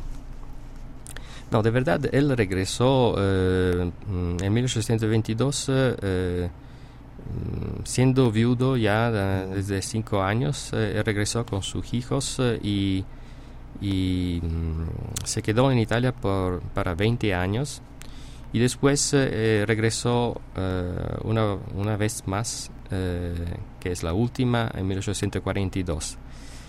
Eh, digamos, abandonando su mujer, o sea, haciendo una escritura privada de acuerdo, como una separación. O sea, era todo oficial en una manera, pero después él no, parece que él no, no pagó las pensiones eh, anuales que tenía que pagar a su mujer. Es, es lo que ella declaró después. Pero también en el um, periodo entre 1822 y 1842, estos 20 años, hay la prueba de un viaje de Bogiano a Cuba desde 1828 hasta 1830. Y esto parece bastante extraño, ¿no? Porque nosotros pensamos que en estos tiempos eh, un viaje de este tipo en la vida era bastante, ¿no? Como era tan distante y en realidad eh, la gente se, y las eh, y también los bienes se movían mucho, ¿no? Era, había mucho tránsito en el, en el Atlántico en una dirección y la otra. ¿Cómo es que proliferó de esta manera en, en la isla y, y, particularmente en el poblado, en la ciudad de Trinidad? ¿Cómo, ¿Cómo prolifera el apellido? ¿Qué es lo que pasa? Y nos hablas además, eh, nos das muchos elementos muy interesantes en esta mm. investigación, el sincretismo religioso, por ejemplo, ¿no? Eh, cuéntanos un poco de esto, de cómo se va, eh, pues cuál es el rastro que sigues para dar con todo ello. Sí, esto yo creo es una parte muy, muy linda de mi investigación porque eh, cuando empecé eh, yo pensaba que esta era la transmisión del apellido desde los esclavos a los descendientes porque la atribución del apellido del, del dueño eh, era normal, esta era una, una práctica normal. Y pero después eh, un par de años de investigación eh, se aclaró eh, cómo la mm, transmisión del apellido era un poco diferente, porque en 1857 Bogiano vendió su cafetal con 128 esclavos. Y el, em, la persona que compró este cafetal eh, no, estaba interesada en el terreno, en la propiedad eh, rural, estaba interesado en los esclavos y le llevó, le todos eh, en Cienfuegos, que es como 80 kilómetros de, de, donde estaban. Y estas personas pasaron de la vida del cafetal, que era un poco más mejor, digamos así, del ingenio, a un ingenio donde se trabajaba con el azúcar. Y, mm, otra consecuencia de, esta venta fue que todas estas personas cambiaron de apellido de un día al otro, ¿no? Eh, se llamaban Bogiano eh, el 5 de julio y el 6 se, se llamaron Sánchez. Y en Cienfuegos se encuentran los bautismos de los eh, niños que nacen de una mujer que tiene el apellido Sánchez, pero tiene una abuela que se llama Bogiano. Así que se lleva esta huella ¿no? de un viejo apellido que pero ha sido cancelado para el nuevo, sustituido para el nuevo.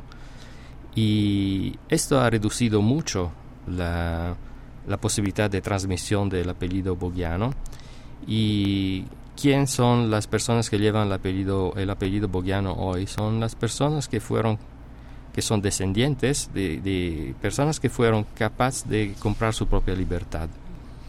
Y porque Bogiano no, no regaló la libertad, hay solo dos, tres eh, personas que, que, a quien él eh, dio la libertad gratuitamente. Eh, había esta, esta, mm, ese hábito ¿no? de de poder comprar su propia libertad. El, el precio era, era fijo y, era un precio que podía mm, permitir de venderle el esclavo o la esclava a otra persona o al mismo esclavo o esclava de comprar su propia libertad.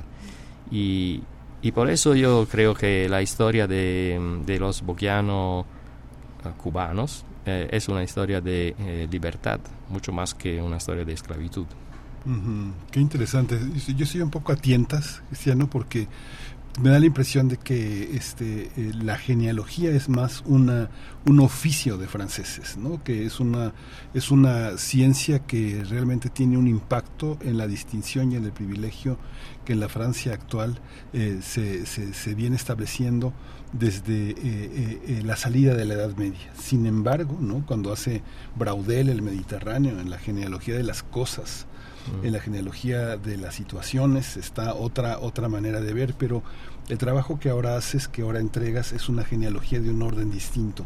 Pareciera que es, una, es el inicio también de tirar un hilo donde hay consanguinidad, donde hay nombres, donde y justo en el marco único y de una revolución que también coloca a todos por igual, ¿no? De venir de una distinción estamentaria a una cuestión que no hay en el Caribe, que es esta genealogía, más que en el ámbito francés, que han desdicho todas estas figuras que ahora nombramos, Chamoció, Lisanto, de estos eh, libertarios escritores. ¿Cómo, cómo, ¿Cómo lo observas tú de como un historiador italiano, un pensador italiano, ¿Cómo se ve esta genealogía ahora en el Caribe, como ciencia, como propuesta política? Um, digamos que em, yo creo mucho en el trabajo eh, del artista que em, tiene una relación con, estrecha con su propia experiencia. ¿no? Muchas veces eh, las ideas em, eh, para mí no, es una generalización, eso es, es un punto de vista subjetivo, pero en mi caso cuando yo encuentro situaciones eh, eh, puedo ser fascinado de, estas y esto puede llevar a una consecuencia como una idea de trabajo.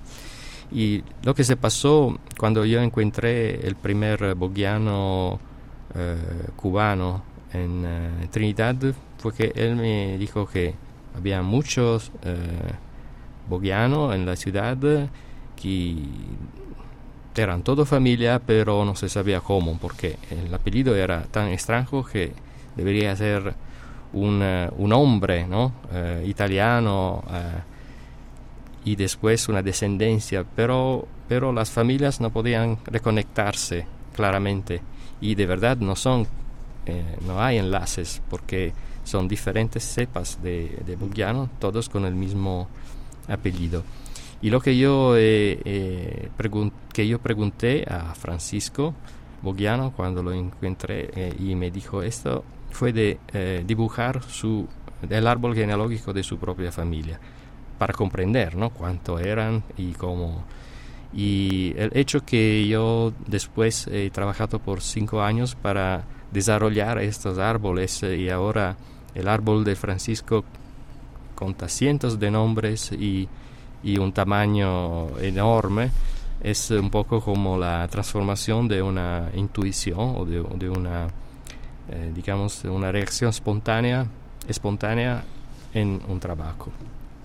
Y eh, aplicar eh, el árbol genealógico, que es una iconografía de la aristocracia, de la burguesía, a la descendencia de los esclavos, es una, digamos, es un poco un paradoxo eh, como una inversión, ¿no? Eh, y en el mismo tiempo lo que me gusta mucho es eh, que mm, no se cuenta tanto, tanto en el árbol, se cuenta un poco más en el libro.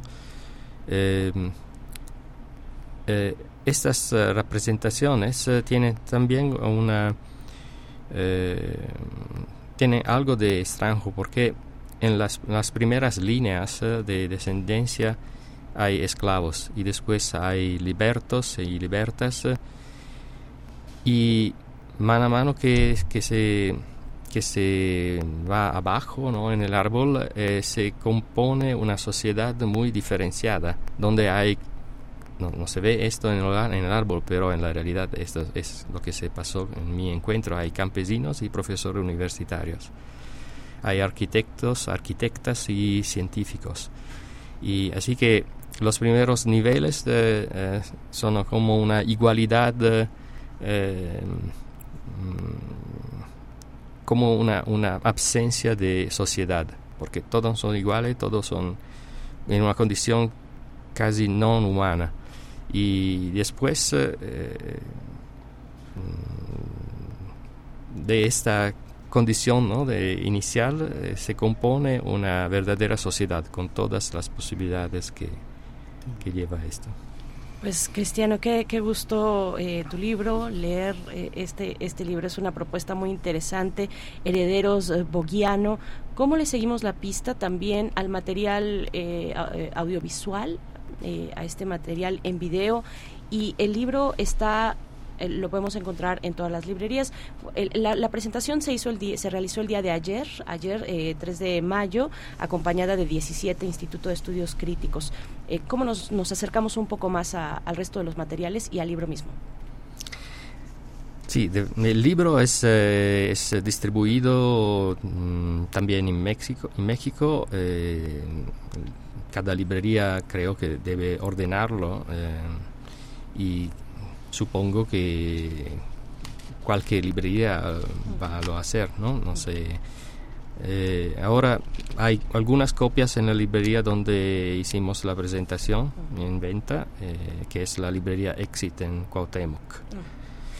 Y mm, el video eh, es un material eh, que no, no es inédito porque eh, hay una primera premier, digamos así, mundial en, se fue en, eh, en el Museo Nacional de Bellas Artes de La Habana, eh, que era un lugar muy significativo para mí. ¿no? Yo quería que, que la primera vez eh, el video fue mostrado en Cuba, porque fue grabado en Cuba y los temas son, son mucho cubanos.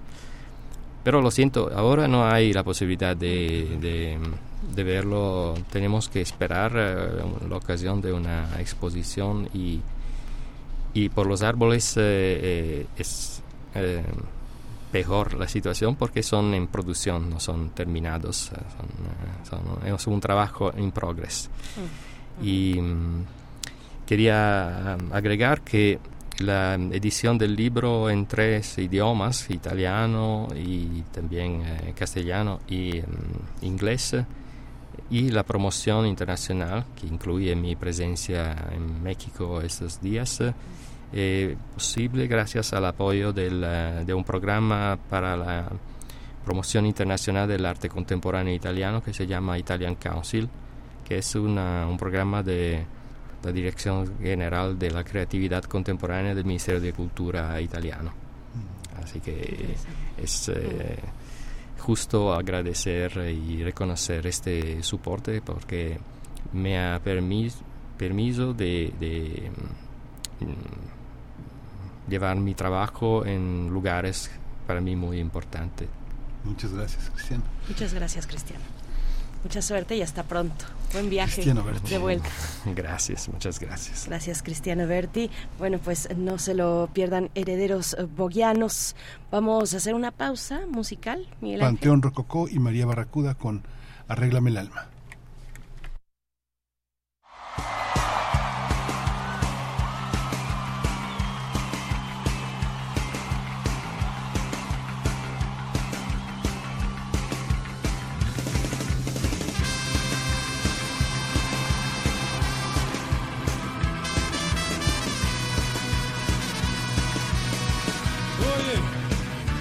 Seguimos a la fiesta. Y esta noche me acompaña la princesa María Barracuda.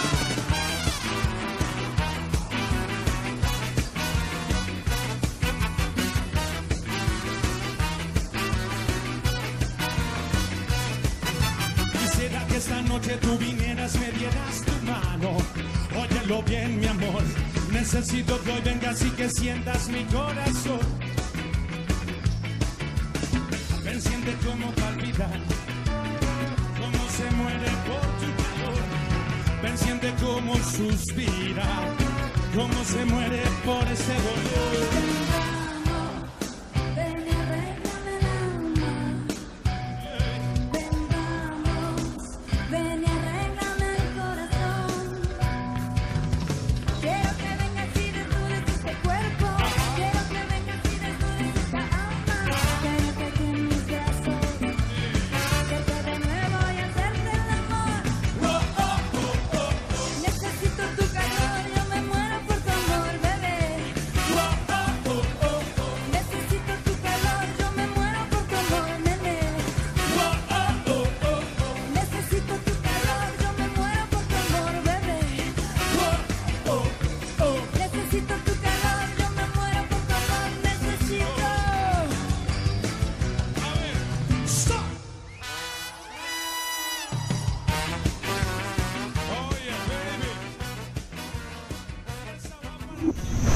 Movimiento. Hacemos comunidad con tus postales sonoras. Envíalas a primermovimientounam.gmail.com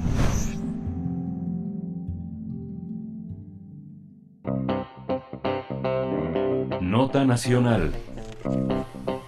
A pesar de los cuestionamientos y eh, las críticas, el Pleno del Senado aprobó la eliminación del Consejo Nacional de Ciencia y Tecnología, el CONACIT, por sus siglas, por lo que en su lugar se crea el Consejo Nacional de Humanidades, Ciencias, Tecnologías e Innovación.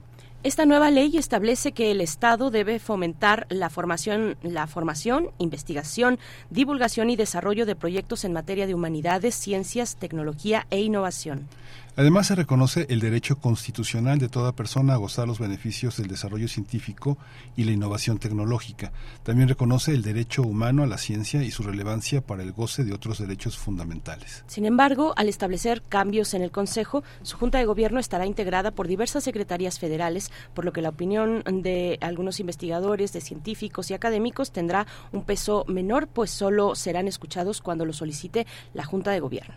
Según el dictamen aprobado, la asignación de becas se hará directamente a los estudiantes sin intermediación alguna, lo que incluye coordinaciones, asociaciones, fundaciones o instituciones académicas o de la sociedad civil de ningún tipo. Ante la aprobación del Congreso en el Congreso de la Unión para expedir la nueva ley, la comunidad estudiantil del Centro de Investigación y Docencia Económicas, el CIDE, y al menos cuatro facultades de la UNAM realizaron paros argumentando que afecta a la comunidad científica y académica. Vamos a analizar esta ley que avaló el Congreso mexicano sobre ciencia y tecnología y está con nosotros el doctor Antonio Lascano Araujo. Él es doctor en ciencias por la UNAM, biólogo especializado en biología evolutiva, ha estudiado la evolución temprana y el origen de la vida y ha sido un seguidor, una, una, un analista, un crítico de todo este proceso que no empezó ayer, empezó, empezó hace casi cuatro años con el inicio del gobierno. Eh, doctor Antonio Lascano, bienvenido, buenos días. ¿Qué tal? Buenos días, Miguel Ángel, ¿cómo está usted? Muy bien, doctor. Muchas gracias. Gracias, doctor Lascano. También Berenice Camacho al habla. Pues eh, cuéntenos, doctor, cómo hemos visto, hemos visto a la doctora Álvarez Bulla en conferencia matutina el día de ayer, eh, dando lo que parece una especie de diagnóstico, de diagnóstico de cómo ella encontró el CONACIT hace cuatro años, eh, cuáles son los elementos que vio susceptibles de cambio y qué transformaciones vendrían ahora con esta nueva ley. Lo hemos visto en la conferencia matutina y en medios públicos. ¿Cómo, cómo ve ese diagnóstico, mm, doctor? Eh, un poco para empezar a, a, pensar cómo estaba, cuál es el, el, el estado, bueno, el estado anterior de CONACIT y qué es lo que vendría con esta ley. Bueno, lo primero que hay que decir es que el diagnóstico está completamente sesgado y que carece de objetividad. Eh, de hecho, algo que hay que recordar es que antes de que tomara posesión, la doctora Álvarez Bulla ya se sentía la directora general del CONACYT y se hizo famoso ese intercambio de oficios con cartas con el doctor Cabrero, en donde le exigía suspender convenios, eh, que ya estaban firmados o que estaban por, por concretarse. Eh, le exigía pagar todas las acciones del CONACYT cuando todavía no había tomado posesión. Eh, digamos que sin Corona ya se sentía que estaba reinando. Eh, y el diagnóstico, desafortunadamente, eh, fue totalmente fallido. Lo que debía haber sido un ejercicio muy crítico para reconocer los errores, que había en el CONACYT, que, lo, que, existían ciertamente, y buscar el consenso de la comunidad para cómo corregirlos, se convirtió en un listado de sus rencores eh, personales, de sus prejuicios ideológicos, todos los tenemos ciertamente, y de propuestas completamente ideologizadas. Hay que recordar que una de sus primeras acciones fue eh, eh, condenar públicamente a 31 funcionarios, funcionarios del CONACYT en acusaciones que los jueces echaron para atrás. Hay que recordar que ya los quería enviar a penales de alta seguridad. Hay que recordar cómo desbarató los equipos de funcionarios de carrera, lo cual se ha traducido en problemas pavorosos para los trámites ante el CONACYT eh, de los investigadores, de la gente que solicitaba el apoyo y finalmente lo que hizo ayer fue simplemente demostrar eh, quiénes eran exalumnos del CIDE en una gráfica que me recordó los juicios de Moscú, en donde sin ninguna prueba, absolutamente sin ninguna prueba, eh, denunció a una serie de funcionarios, de académicos, de eh, investigadores, de tener relaciones de amistad o de intercambio académico sin ninguna eh, sin ninguna prueba en contra fue básicamente grotesco el, la mañanera de ayer. Yo les debo decir que no escucho las mañaneras, mi estimada Berenice. Francamente, a esas horas prefiero estar desayunando este, mi avena en lugar de perder el apetito. Eh, pero eh, eh, vi después, eh, el, me pasaron el video de la intervención de la doctora Álvarez Bulla y yo creo que fue lamentable todo el torno. Lo que debía haber sido un ejercicio crítico y autocrítico de la defensa de su propuesta de ley, eh, que fue impuesta ilegalmente, como todos lo vimos en ese espectáculo bochornoso que se dio en el Senado, en realidad se convirtió en una letanía de repeticiones sin ningún sentido. Es una pena, de verdad. Sí.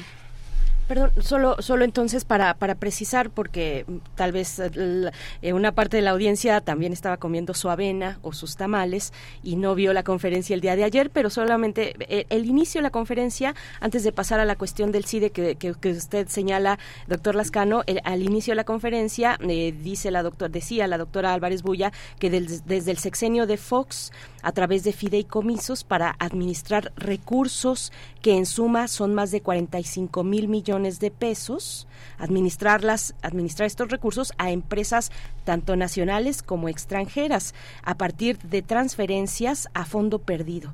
Y hace un listado de las empresas como Kimberly Clark, FEMSA, Monsanto, Bayer, BMW, Ford, IBM, LG, Motorola, Nissan, Whirlpool, entre otras que suman eh, unas 3.000 empresas. Eh, Digamos, para, para tener ese contexto de qué es lo que pasó un poco ayer en la, en la conferencia. Perdón, eh, me, mm, te interrumpí, Miguel Ángel. No, no, no, no. Es que eh, cuando cuando dice doctor Lascano que es una es una información sesgada, deja sin posibilidad que esas personas que fueron indexadas, que fueron acusadas sin pruebas, este no tengan manera de defenderse y que además el trabajo que han realizado se borre, o sea, que parezca que este sobre ellos pesará como una especie de condena que no que no les dará no, no hay ningún mecanismo absolutorio en el que podamos recuperar lo que han hecho, ¿no? Sí, efectivamente, pero yo creo que aquí es importante aclarar un punto. Mire, eh, en México, ten- miren, en México tenemos excelentes periodistas que saben hacer eh, relatos de investigación. En México se hace periodismo de investigación. No voy a citar los medios porque todos los conocemos, hay muchos. Yo los invitaría a que hicieran el ejercicio de ver si de verdad esas acusaciones tienen sustento. Eh, eh, hemos oído hasta el cansancio esas acusaciones sobre la salsa para pizza o la pintura para coches que vienen del CONACYT. Hemos oído hasta el cansancio, hasta el hartazgo, una serie de acusaciones y por lo pronto el hecho de que los jueces hayan excusado, hayan exonerado a muchos de las personas a quien la doctora Álvarez Bulla eh, acusó y denunció, son una prueba de que no hay tanto sustento para esos, esos hechos. Entonces, eso sería un primer llamado, a que se hiciera periodismo de investigación y a que no se estuvieran repitiendo, como ocurre en las redes en las que yo no estoy, no, no, no, no tengo tiempo para eso, no me interesa. Eh, estas repeticiones de acusaciones falsas, eso en primer lugar.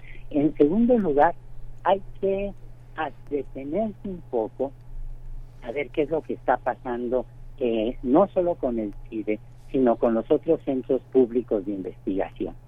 La idea de generar los centros públicos de investigación eh, dedicados a distintos temas es una idea espléndida. Si uno se fija, hubo centros o hay centros que de verdad representan eh, eh, centros de referencia intelectual, científica, de investigación espléndidos. El CIDE es uno de ellos, pero sorprende eh, la malquerencia que tiene la doctora Álvarez Bulla y sus colaboradores y seguidores en contra de los centros de investigación. Déjenme hacer un relato brevísimo.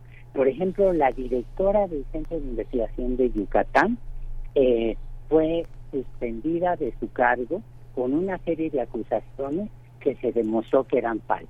No tenía razón ahí la Dirección General del CONACYT, no tenía razón ahí la doctora Álvarez Bulla. El director del INAOE, del Instituto Nacional de Astrofísica Óptica y Electrónica, eh, fue obligado a renunciar porque supuestamente había unas acusaciones que nunca se demostró que fueran correctas. En el CIDE, las presiones que hubo sobre el director, el doctor Sergio López Ayón, eh, eh, lo llevaron a renunciar antes de que terminara su periodo para garantizar que hubiera una transición razonable, adecuada, institucional hacia la nueva dirección. ¿Y qué es lo que ocurrió en el CIDE? Que pusieron a un plagiario, al doctor Romero, que se demostró abiertamente en la prensa que había plagiado textos y los había publicado y luego retiraron. Si ustedes se fijan, aquí hay un patrón muy claro. Eh, las andanzas en contra de instituciones como las universidades privadas, como la Iberoamericana, como el ITESO, como, como el Tecnológico, eh, se han traducido en la exclusión del personal académico y de los estudiantes de los beneficios del aparato científico mexicano a los que tienen derecho por la Constitución. Las presiones en contra de la UNAM se han eh, revelado muy claramente y se concretizan en ese acto de desdén que ella tuvo, que la doctora Garibulla eh, tuvo en contra de la reunión que se había convocado con directores de todas las facultades, de todos los centros, de todos los programas, para discutir un, de manera cordial, de manera crítica, la relación entre los apoyos del CONACYT, el CONACYT mismo y la institución que más investigación hace en el país. Eh, y todos sabemos de esa campaña soterrada que ha incluido eh, una serie de críticas de parte de la doctora Álvarez Bulla en contra de la investigación que se hace en la UNAM. Todos sabemos la exclusión que ella ha hecho de la biotecnología, una disciplina a la que sorprendentemente le tiene fobia, eh, en- no solo en la UNAM, sino en el Angelio, en el Inversat, etcétera. Eh, pero los centros públicos de investigación dependen directamente del CONACYT. Y evidentemente esa eh, política de agresiones de en contra de todos ellos lo que significa es un intento de cooptación y de eh, inhibir, de, eh, de limitar su eh, independencia intelectual, su independencia académica y eh, po- imponerles una serie de restricciones económicas en la nueva ley que fue aprobada de una forma tan irregular que todos sabemos que eso va a tener que ir a la Suprema Corte de Justicia.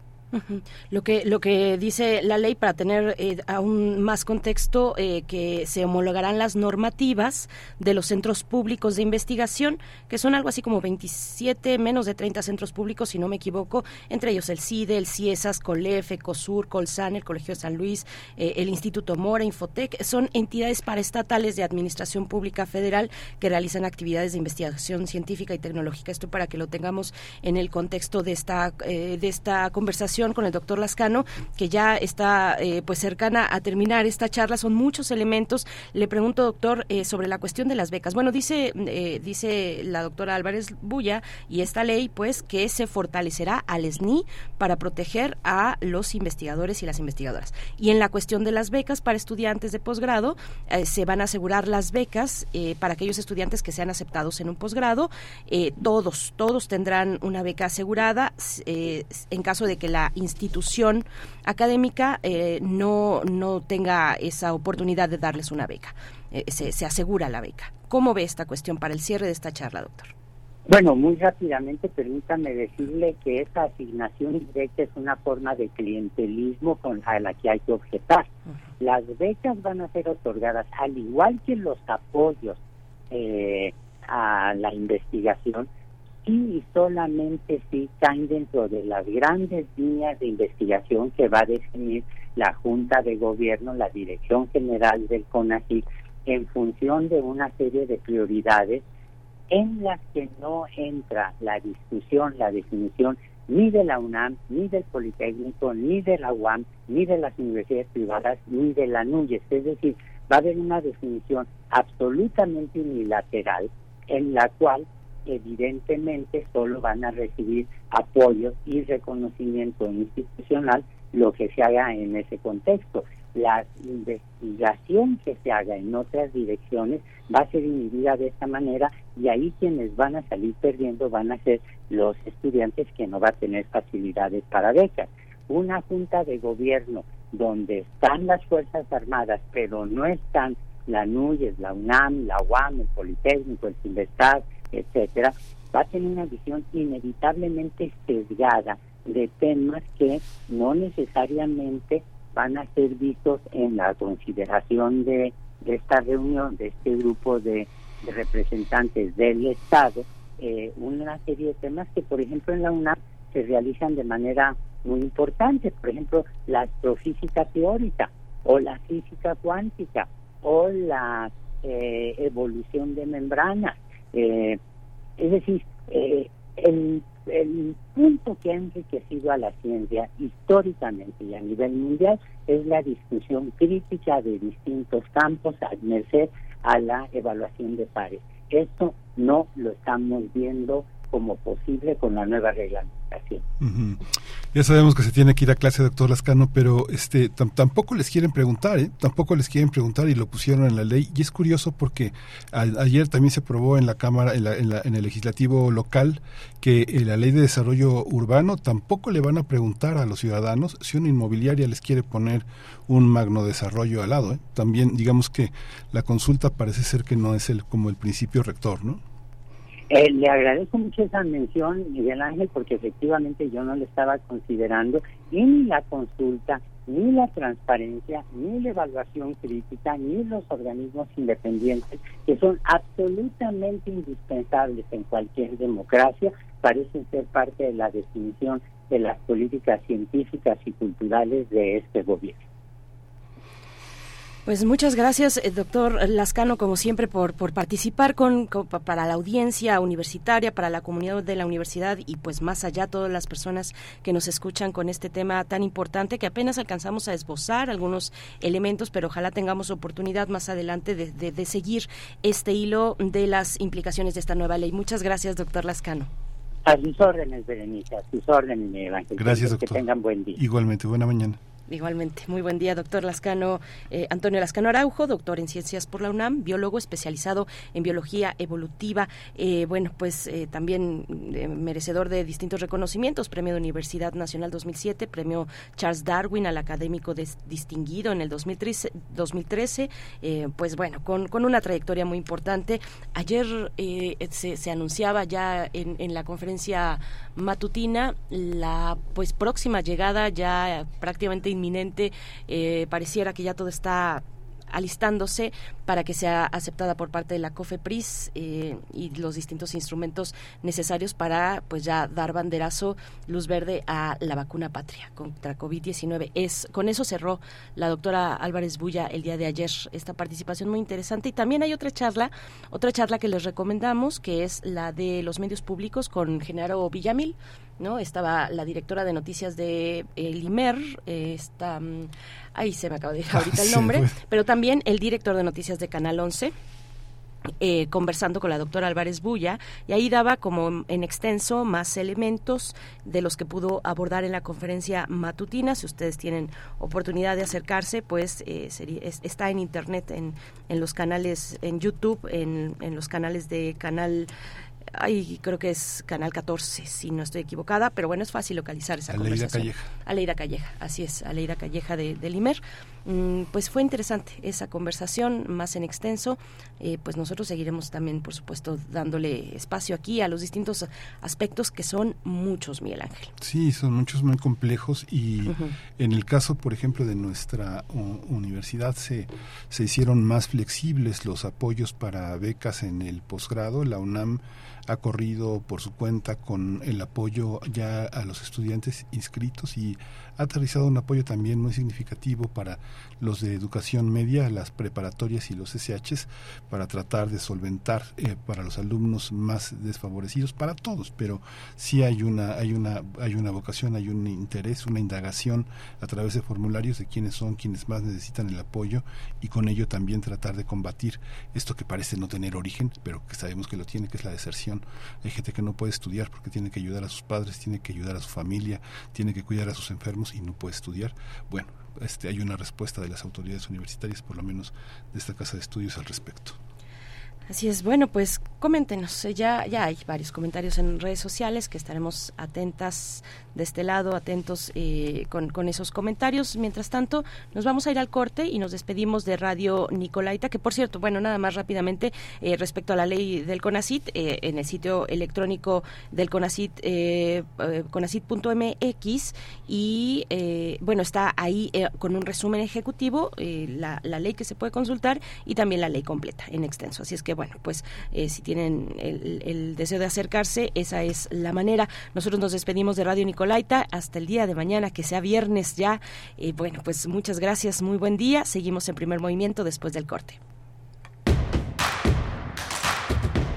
Síguenos en redes sociales. Encuéntranos en Facebook como Primer Movimiento y en Twitter como arroba PMovimiento. Hagamos comunidad.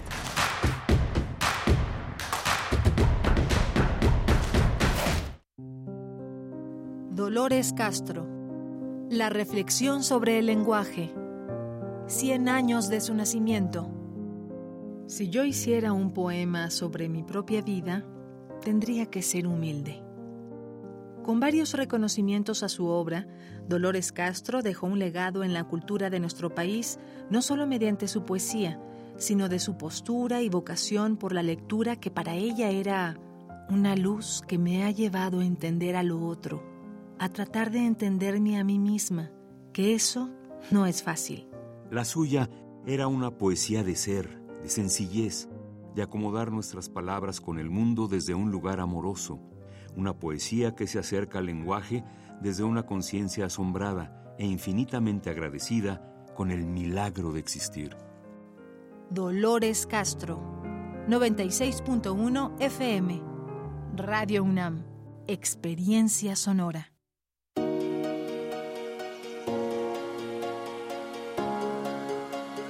La mente es infinita, misteriosa y sorprendente. Entender qué pasa dentro de ella es una odisea. Para ello existe la psicología. Una brújula en medio de un mapa. Juntos hagamos conciencia, psicología y sociedad. Porque conocer la mente y cómo funciona en los actores de una sociedad nos compete a todos. Todos los lunes a las 6 de la tarde por el 96.1 de FM o en la página web radio.unam.mx. Un programa de la Facultad de Psicología y Radio UNAM. Experiencia sonora. Es tiempo de la revolución democrática mexicana, de proponer y actuar. Ya no más pretextos. Es tiempo de defender nuestro voto, de darle el poder a las y los ciudadanos. Es tiempo de tener una alianza amplia contigo. En el PRD proponemos que personas como tú, personas honestas, comprometidas y capaces, sean las y los candidatos que ganen en el 24. Otro México es posible. PRD. Saca, saca, saca. Ya entrados en la diversión, no falta quien saque. Pero la verdad, los inhalantes lo único que sacan es un daño cerebral irreversible. Alucinaciones y desorientación. Es más grande el sufrimiento que causa su consumo que el dolor que lleva a inhalar un solvente. No te arriesgues. Si necesitas ayuda, llama a la línea de la vida 800-911-2000. Secretaría de Gobernación.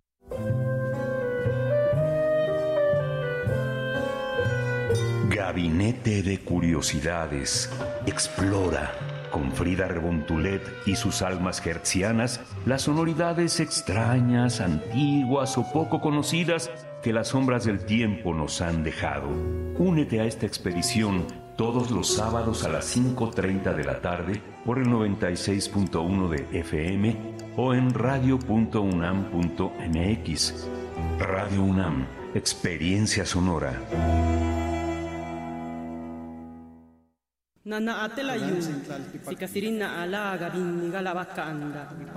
Deja que las voces pluriculturales invadan tus oídos. Calme Cali. Séptima temporada. todos los jueves a las 10 horas. Por el 96.1 de FM. Retransmisión domingos 15.30 horas. Calme Cali. Una coproducción del Programa Universitario de Estudios de la Diversidad Cultural e Interculturalidad de la UNAM y Radio UNAM. Experiencia sonora. Encuentra la música de primer movimiento día a día en el Spotify de Radio UNAM y agréganos a tus favoritos.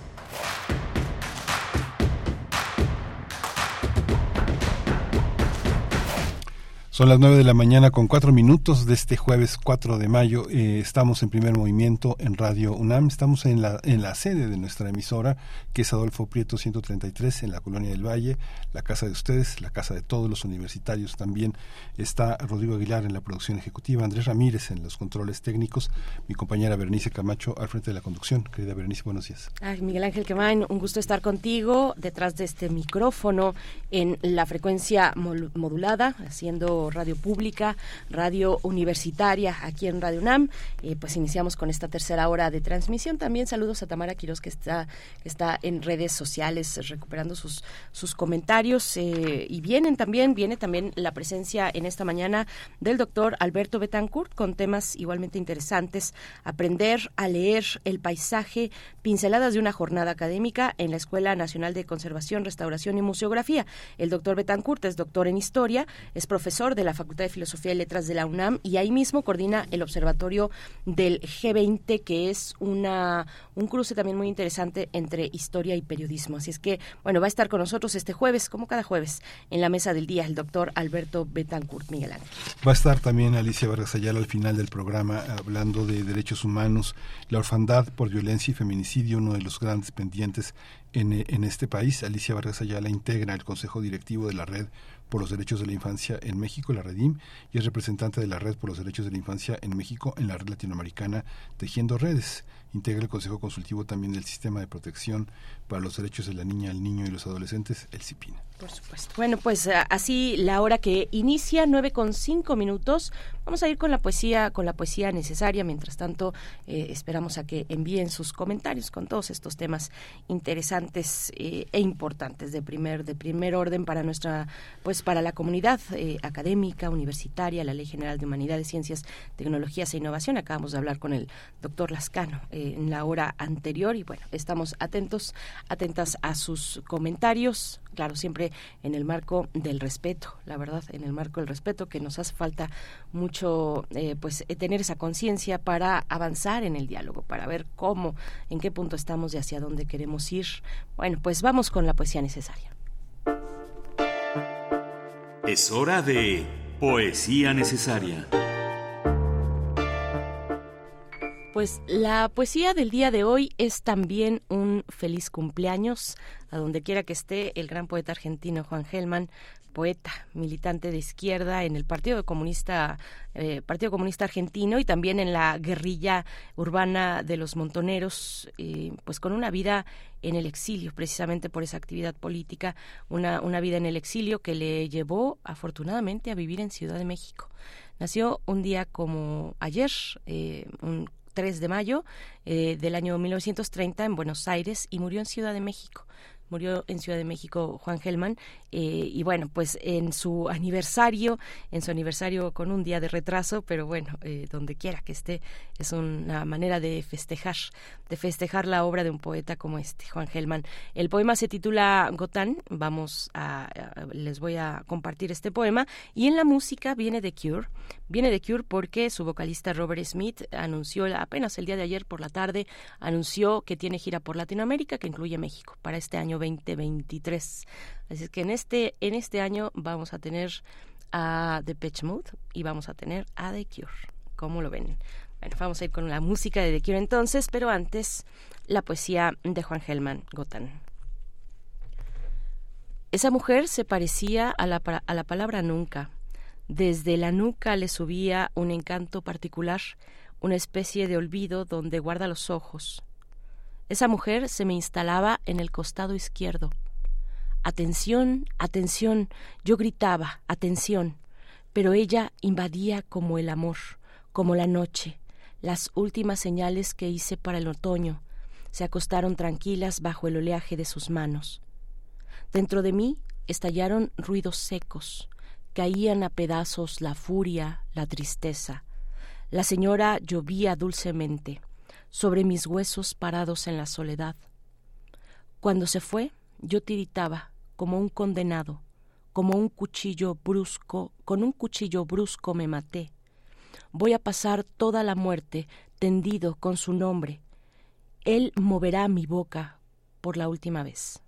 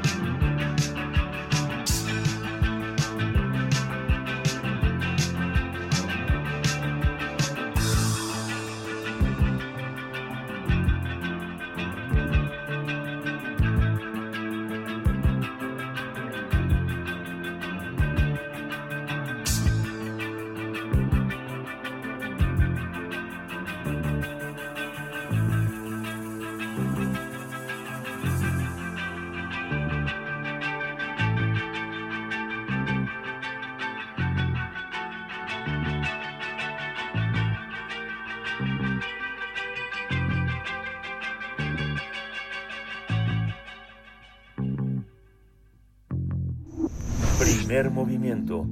Hacemos comunidad con tus postales sonoras. Envíalas a primermovimientounam.gmail.com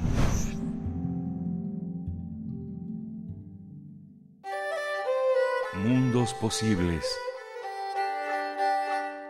Saludamos esta mañana de jueves al doctor Betancourt. Alberto Betancourt ya se encuentra en la línea, doctor en Historia y profesor de la Facultad de Filosofía y Letras en esta casa de estudios. Aprender a leer el paisaje, pinceladas de una jornada académica en la Escuela Nacional de Conservación, Restauración y Museografía. El tema para esta mañana. Doctor Alberto Betancourt, un gusto saludarte. Esperamos encontrarte bien en esta mañana de Mundos Posibles. ¿Cómo estás?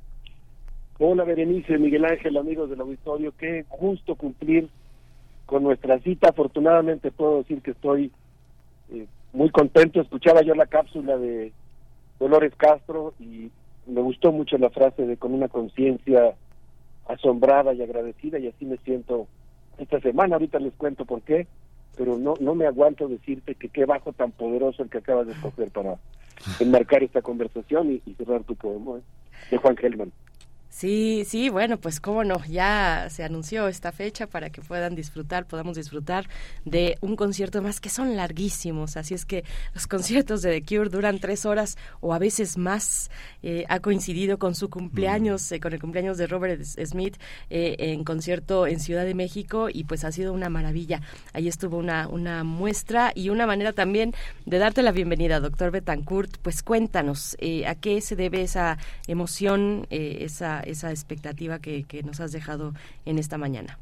Pues mira, el martes me tocó un día muy afortunado, tuve el enorme gusto de visitar la Escuela Nacional de, de Conservación, Restauración y Museografía del Instituto Nacional de Antropología e Historia.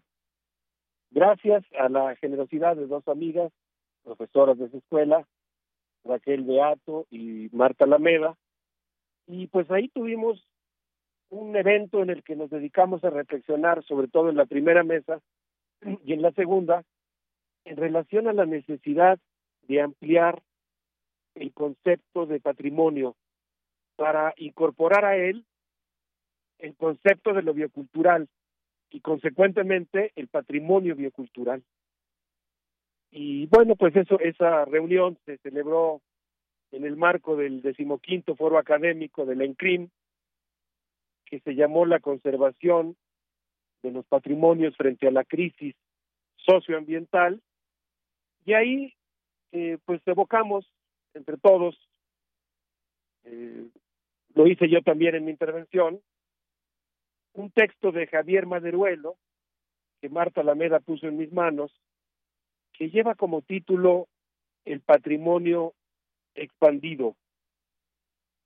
En él su autor afirma que el museo como cofre custodio, cantó esa expresión, el museo como cofre custodio, frecuentemente expone objetos que han sido expoliados de ruinas, iglesias o palacios, pero que se encuentran en el momento de su exhibición ya aislados de su contexto. Y bueno, eh, ahí el autor Javier Maderuelo, en este texto que acabo de mencionar, señala que en muchas ocasiones el tosco mapa de una finca, elaborado para solventar un pleito de intereses entre propietarios de una finca rural, nos parece un documento extraordinario me puedo perfectamente imaginar ese trozo de papel delimitando dos terrenos en una exposición. Pero dice Maderuelo, lo estoy parafraseando, no lo cito literalmente. ¿Qué pasaría si nosotros ubicamos un árbol que aparece en ese boceto y nos damos cuenta que aún se encuentra emplazado en el terreno es decir, que alguno de los elementos, vamos a decir un elemento natural, por ejemplo un árbol, que aparece como un puntito en el boceto que está en la exhibición, sigue existiendo en el terreno. Eso nos obligaría a considerar el territorio como un documento y como patrimonio. Y bueno, a mí me encantó la idea porque de ahí emana pues una siguiente idea que consiste en plantear que el cuidado, digamos, la restauración profunda del patrimonio implica proteger también su entorno y ello supone ampliar el concepto de documentación para ser capaces de leer los acontecimientos geográficos. Viene, viene una parte, Berenice Miguel Ángel, queridos amigos del auditorio, que a mí me encantó. Aquí, digamos, ya voy en una, en una mixtura, en una mezcla entre lo que dice Maneruelo y mi propia lectura y lo que a mí me inspiró. Sigo retomando algunas de sus ideas, pero voy introduciendo hacia dónde me llevó a mí esta lectura eh, en el marco de la reflexión colectiva que realizamos en torno a la idea del patrimonio biocultural y las tareas que conservarlo conllevaría para los restauradores, los conservadores y los museógrafos. Sí. Sí. Pensemos en una piedra colocada como mojonera para delimitar unos terrenos en litigio. Bueno, ¿qué pasa si pensamos en la tierra rasgada por un arado, que puede ser tan valioso en la lectura del paisaje como los rasgos de un calígrafo plasmados en un documento que ahora consideramos histórico? De tal manera que con el mismo cuidado del escribano que rasgó con su pluma el papel, el campesino plantó filas de árboles, arañó con el arado la tierra, cavó acequias y canales y oyó con sus pies o sus cabalgaduras, aquí sí está claramente casi citado el texto de Maderuelo, eh, pues con esos pies y cabalgaduras oyó sendas que unen su casa, su traspatio y su milpa. Y en ese sentido, pues nosotros tenemos que aprender a desentrañar el territorio como un texto y el restaurador necesita aprender a leer el territorio como un palimpsesto donde las culturas han escrito y reescrito una y otra vez sus valores.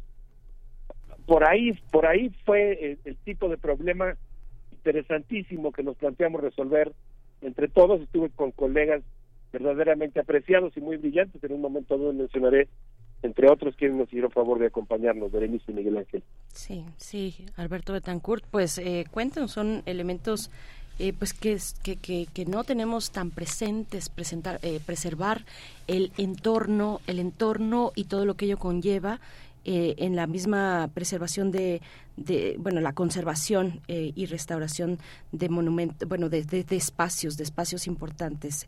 Pues te seguimos escuchando. Sí, muchas gracias.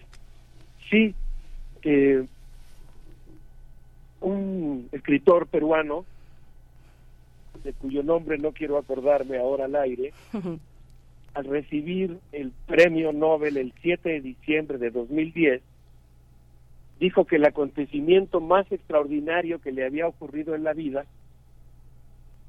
sucedió cuando un generoso cura cochabambino, de ese lugar que yo quiero tanto, la ciudad de Cochabamba, le enseñó a leer y le permitió desentrañar los misterios de los signos.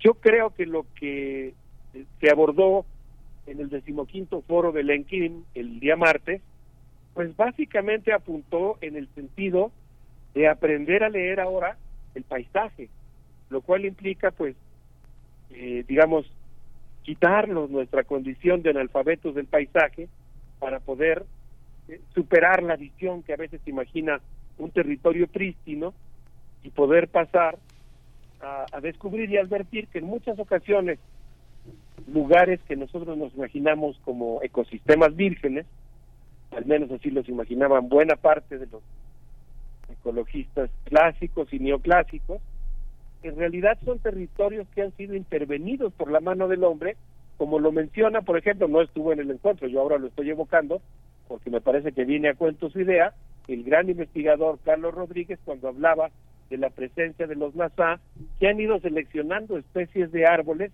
que han ido colocando en, el- en la cuenca del Amazonas y que consecuentemente pues se puede considerar a los pueblos NASA o a los Shuar o a los guaraní como co-creadores de la selva eh, amazónica. Y en ese sentido, pues claro, yo, yo evocaba una caminata que me parece que en alguna vez mencioné también aquí, en otro contexto, que hicimos en el ejido de Jerusalén, en la selva Lacandona, en Chiapas, con un amigo muy querido, Sebastián Hernández, quien en un momento dado pues nos explicaba cómo había ido él como agricultor celtal, investigador de su propia cultura, pero en su papel de agricultor, cómo había él ido decidiendo qué pinceladas le daba al paisaje al ir escogiendo qué tipo de vegetación colocaba, eh, qué, qué tipo de árboles querían que existieran cuando, cuando llegaran sus nietos. En ese momento Sebastián era muy joven, lo sigue siendo aún, pero estaba pensando en cómo quería que se viera el paisaje en los siguientes 20 o 30 años, cómo quería que se regenerara la selva, en dónde quería que hubiera ciertos cultivos y desde luego qué colores, qué paleta de colores estaba pensando en tener y todo eso pues claro lo convertía sin lugar a dudas en un coautor del paisaje, eh, Berenice Miguel Ángel. Sí, esa, esta, es, es- esa convergencia también de, de- de muchísimas lecturas es también lo que anima esta, esta, esta, esta reflexión, Alberto, porque finalmente es eh, en esa, en esa transversalidad donde, donde reside par- prácticamente toda esta lectura que estás haciendo, ¿no? Muchas gracias, Miguel Ángel. Pues sí, brinca uno de un lado para otro, así con una cierta inquietud, pero a veces creo que los cruces son afortunados, digamos, que vienen a cuento. Y en esta reflexión que, que tuvimos el martes, insisto, en una jornada muy muy feliz, por cierto, debo decir que, que fue un- una cosa digna de agradecer en la vida, eh, el darnos cuenta que había pues muchas personas en la en la INCRIM que nos hacen el gran honor de escuchar eh, Radio UNAM, primer movimiento, Mundos Posibles, y que pues forman parte de esta gran comunidad radiofónica que hacemos entre todos. En esa mesa estuvo presente el doctor Víctor Toledo, eh, quien hizo algo que yo llamaría una cartografía dual, por un lado de las grandes amenazas que existen al territorio y al patrimonio biocultural en nuestro país, pero por otro lado yo diría que también hizo en muy buena medida lo que podríamos llamar una cartografía de la esperanza, en la cual habló de una serie de luchas que dan frutos, que han obtenido victorias y que han logrado preservar eh, pues lo que podríamos llamar mundos posibles hermosos. No sé si quieran que empecemos a hablar de ellos o prefieren que hagamos una pausita musical para celebrar las luchas por la defensa del territorio y, y abundamos sobre lo que dijo el doctor Víctor Toledo al regresar. Sí, sí, nos vamos, nos vamos por esa segunda opción, eh, querido Alberto Betancourt, y así nos quedamos reflexionando y disfrutando la propuesta musical, la primera que nos tienes en esta sección. ¿De qué va? Sí, les quiero proponer que escuchemos a los chosnos con esto que se llama el relámpago y al regresar hablamos sobre una victoria obtenida por la comunidad llamada el Zapotillo. Eso, muy bien, gracias. Estamos en Mundos Posibles, aquí en Primer Movimiento, vamos con música.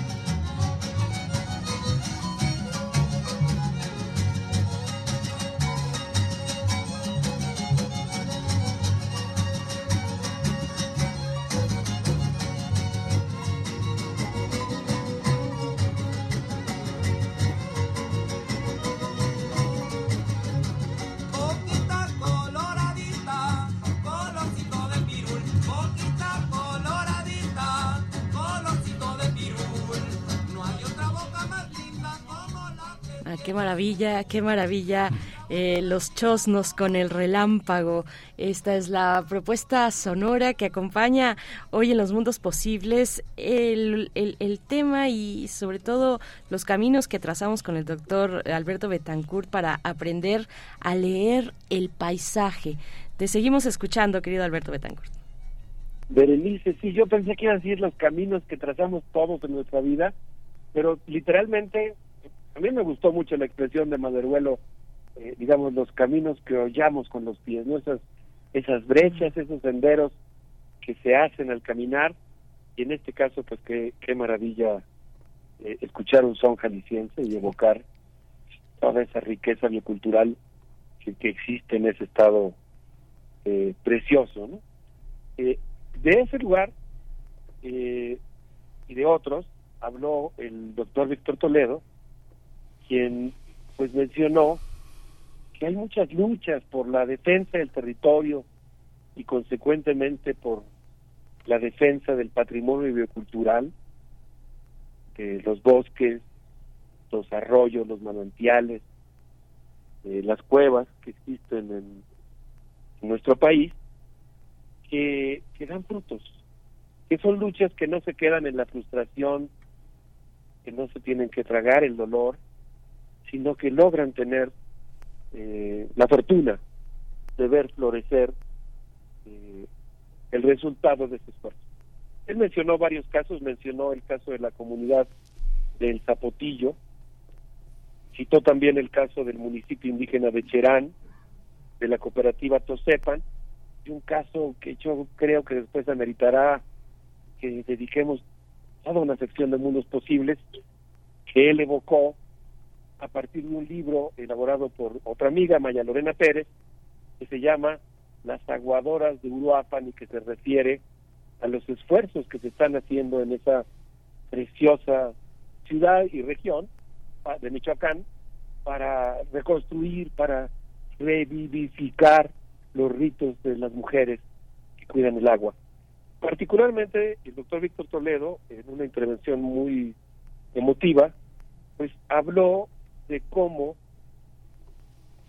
la construcción de una hidroeléctrica amenazaba con inundar tres pueblos cercanos a el Zapotillo, porque la aspiración de construir una una muralla, una pared de 50 metros de altura para la presa, el Zapotillo, requería inundar tres pueblos.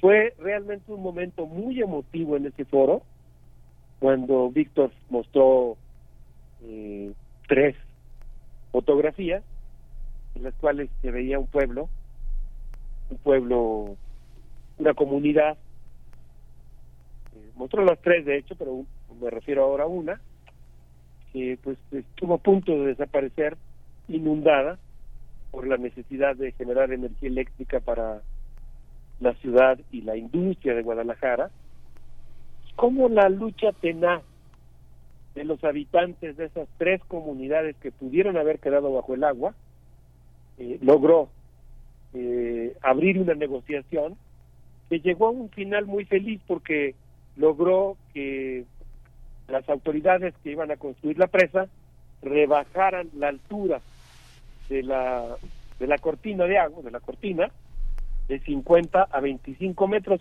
y eso permitió, eh, aunque desde luego redujo un cierto volumen de la generación de energía eléctrica, pero permitió evitar que se inundaran tres pueblos. Y pues a mí me parece que, que en ese sentido, por eso digo que algunos de los ejemplos que dio Víctor, pues eran, por un lado, una cartografía del desastre, de las amenazas, que desafortunadamente en muchas ocasiones, no sé si en la mayoría no tienen un final feliz como este que estoy contando, pero que en algunas ocasiones eh, afortunadamente sí lo tienen.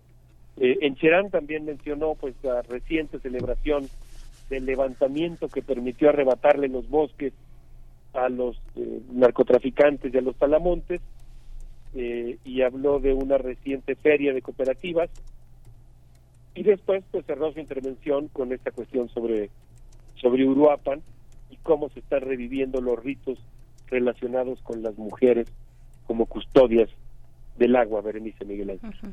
Sí, Alberto Betancourt, y mira, la verdad es que yo eh, al escucharte no dejo de pensar eh, paralelamente en, en los resultados o en los frutos que pueda dar la, la ley, la nueva ley minera, eh, en el sentido de la consulta, en el sentido eh, eso de la escucha a las comunidades, eh, de, de- de pasar primero por ese eh, digamos por eh, por ese momento pues que es fundamental el de el diálogo el de la asamblea que es fundamental en muchos eh, pues, para los acuerdos de de, de, de- de comunidades de conjuntos humanos que viven bajo esos esquemas comunitarios. Eh, es lo que lo que pienso una y otra vez cuando se trata de defender efectivamente eh, eh, pues el territorio su riqueza y las personas que ahí habitan no Sí, tengo aquí en la mano un libro relativamente pequeño pero muy valioso que se llama Tópicos Bioculturales, escrito a la limón por Víctor Manuel Toledo y Pablo Alarcón Chaire, a quien rendimos un homenaje ahora a través de las de las, de las frecuencias de Radio UNAM, eh, a quien hemos evocado por su maravilloso artículo El desierto verde mexicano, refiriéndose a los a los daños que provocó que ha provocado el aguacate en Michoacán y el libro cierra justamente con lo que tú estás mencionando, Berenice, ¿no?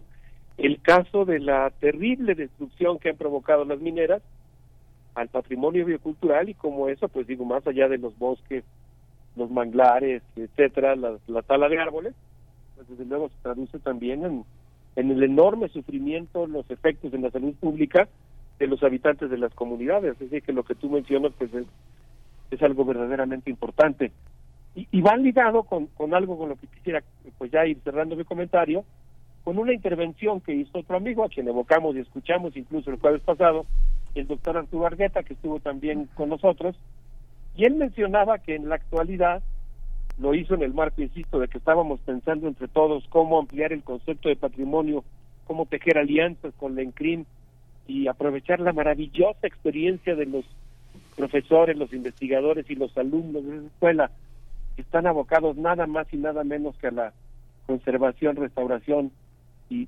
presentación del patrimonio histórico de México. Imagínense nada más qué oficio tan, lleno de magia, tan importante.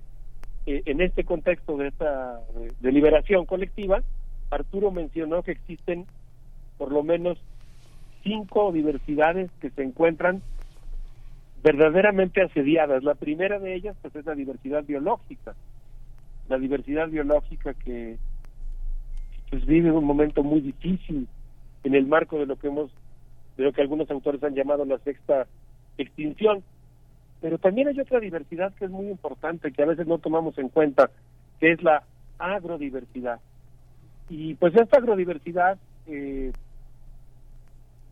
implica el hecho de que los pueblos originarios, las comunidades campesinas han realizado un trabajo milenario de fitomejoramiento y diversificación de los ecosistemas y de las especies, y en muchas ocasiones cuando llegan los grandes supermercados, cuando llegan los, los Walmart, los Chedraui, cuando llegan las grandes cadenas de venta de alimentos, pues normalmente imponen también estándares que normalmente en la abrumadora mayoría de los casos terminan reduciendo el tipo de vegetales que aceptan comprarle a los productores.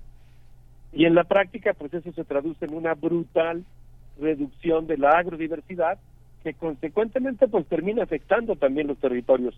Finalmente Arturo habló de otras eh, tres diversidades bajo asedio, la cultural, la epistémica, que aquí hemos tenido oportunidad de, de mencionar y de, y de citar y de evocar y de plantear su importancia en varias ocasiones, el hecho de que existen muchas formas de conocer y el hecho del enorme tesoro que representa para nuestro país como un valor estratégico contar con culturas, con conocimientos milenarios y muy sofisticados y, y actualizados respecto al manejo de ecosistemas que son muy frágiles.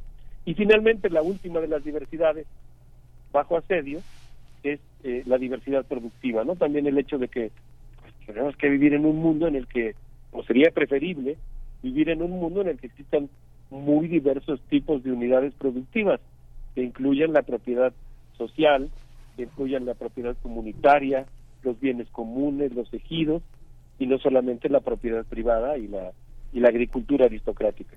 Berenice Miguel Ángel. Sí, eh, sí, querido Alberto Betancourt, es el punto, la clave de tantos de, de, de, de los problem- problemas eh, sociales que ya que ya tenemos y que se avisoran como complicados. Pero qué interesante esta idea de la diversificación de distintas formas de producir las eh, pues los eh, los los elementos eh, para las necesidades humanas y no solamente basarnos en un único modelo que además no es sustentable a largo plazo que eso es pues lo que nos lleva a la urgencia de repensarnos de voltear a ver eh, pues pues qué interesante Alberto Betancourt.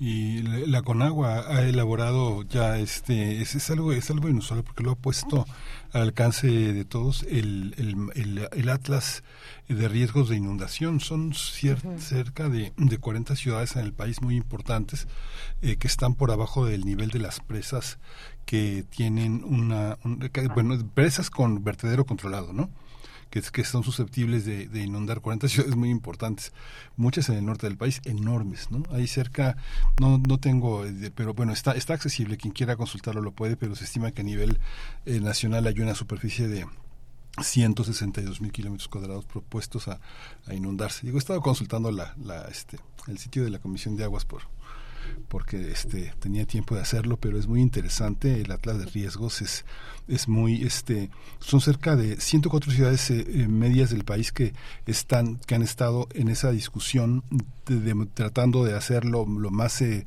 apegado a la consulta popular.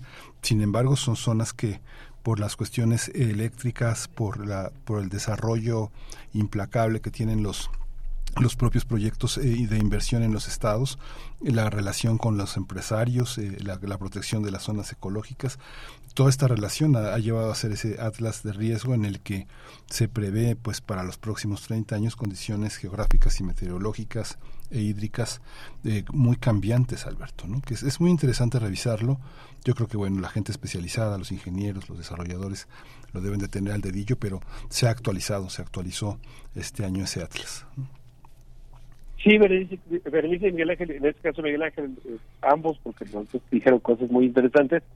Eh, coincido, coincido contigo, Miguel Ángel, creo que el tema del agua pues es fundamental. Pensaba yo ahorita como en medio de un proceso contradictorio, difícil, eh, por ejemplo, Bolivia está realizando un esfuerzo muy importante de redistribución, de rediseño de sus cuencas hidrológicas a partir del criterio del buen vivir, lo cual ha implicado pues toda una reorganización territorial y de gestión del agua, pues viene viene a cuento porque estamos hablando justamente de, de cómo concebir el paisaje, aprender a leerlo y a cuidarlo. Y efectivamente, pues creo que algo que quedó muy claro en el foro es que pues, estamos ante una situación de amenaza muy grave a la diversidad biológica, que está en nuestras manos impedir, ralentizar, evitar. A veces, pues parece que la pulsión de desarrollo colonizador es irrefrenable, ¿no? Que no hay modo, no hay otro modo de vivir más que tirando selvas, eh, deforestando, ampliando la frontera agrícola, construyendo eh, zonas inmobiliarias, grandes complejos turísticos, infraestructura, trenes. Y hay otro modo de vivir. Y yo creo que se requiere de un trabajo, de una especie de, de gran revolución interior y ahí la conciencia puede jugar un papel fundamental. Y desde luego, pues existe también eh, la amenaza a la biodiversidad, la amenaza a la diversidad cultural. Y creo que hay algo que incluso va más allá, que es pues la profunda crisis civilizatoria en la cual nos encontramos y frente a la cual pues hay que insistir con esta postura eh, de optimismo histórico, quizá podríamos decir de optimismo histórico moderado, aunque tampoco se trata de cerrar los ojos al desastre, sino que justamente el desastre es el que nos debe convocar a, a pensar en soluciones, pero pues creo que parte de lo que se reflexionó en este foro fue justamente cómo construir alternativas a la crisis civilizatoria en la cual nos encontramos, cómo eh, pues tomar en cuenta la intervención humana en el paisaje nos obliga a una noción de patrimonio expandido, a un patrimonio biocultural, porque cuando una cultura coloca un árbol, hace un sembradío, rasga la tierra con la misma sutileza con la de un calígrafo, escribe en un documento, pues eh, lo que está haciendo también forma parte de la cultura y en ese sentido pues es muy importante que los museos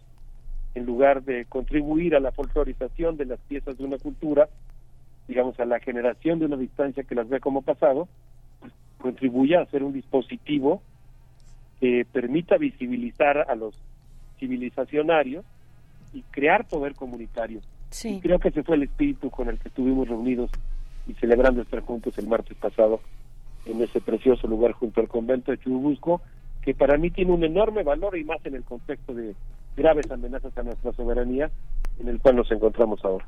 Pues gracias por insistir, Alberto Betancourt. Gracias por insistir en ello. Eh, ya eh, es el momento de despedirnos, pero te deseamos lo mejor y hasta nuestro próximo encuentro la siguiente semana en jueves. Muchísimas gracias, un abrazo. Los buenos deseos son recíprocos. Les propongo que escuchemos a los Camer con esto que se llama Baluarte. Un gran abrazo para todos. Hasta pronto, Alberto. Hasta pronto.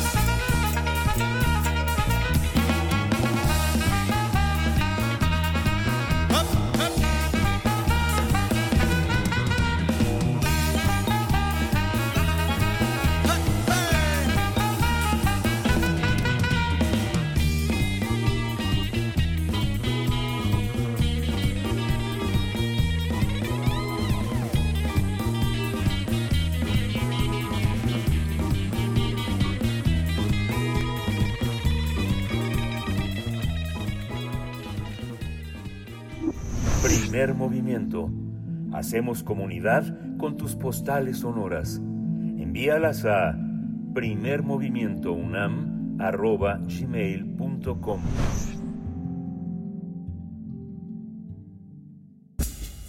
Libertad, seguridad, salud, identidad, alimentación, libre desarrollo de la personalidad, Educación. Pensar nuestros derechos humanos. Damos la bienvenida a Alicia Vargas Ayala en esta sección dedicada a los derechos humanos de las niñas, niños y adolescentes en México, en México y también los que van de tránsito, muchos muchos perfiles de las infancias. Alicia Vargas Ayala es, es integrante de la Redim, de la Red por los Derechos, integrante del Consejo Directivo de la Redim, la Red por los Derechos de la Infancia en México, representa a esta misma en la Red Latinoamericana Tejiendo Redes y es eh, que, también integrante del Consejo Consultivo del CIPINA para la capital del país. Y bueno, como cada 15 días estamos contigo, Alicia Vargas Ayala, eh, lo cual agradecemos que sigas eh, poniendo eh, pues en la discusión, en la reflexión, elementos y documentando además con muchos pues datos y aspectos importantes respecto a la situación de, la- de las infancias en nuestro país, Alicia. Bienvenida, muy buenos días, ¿cómo estás?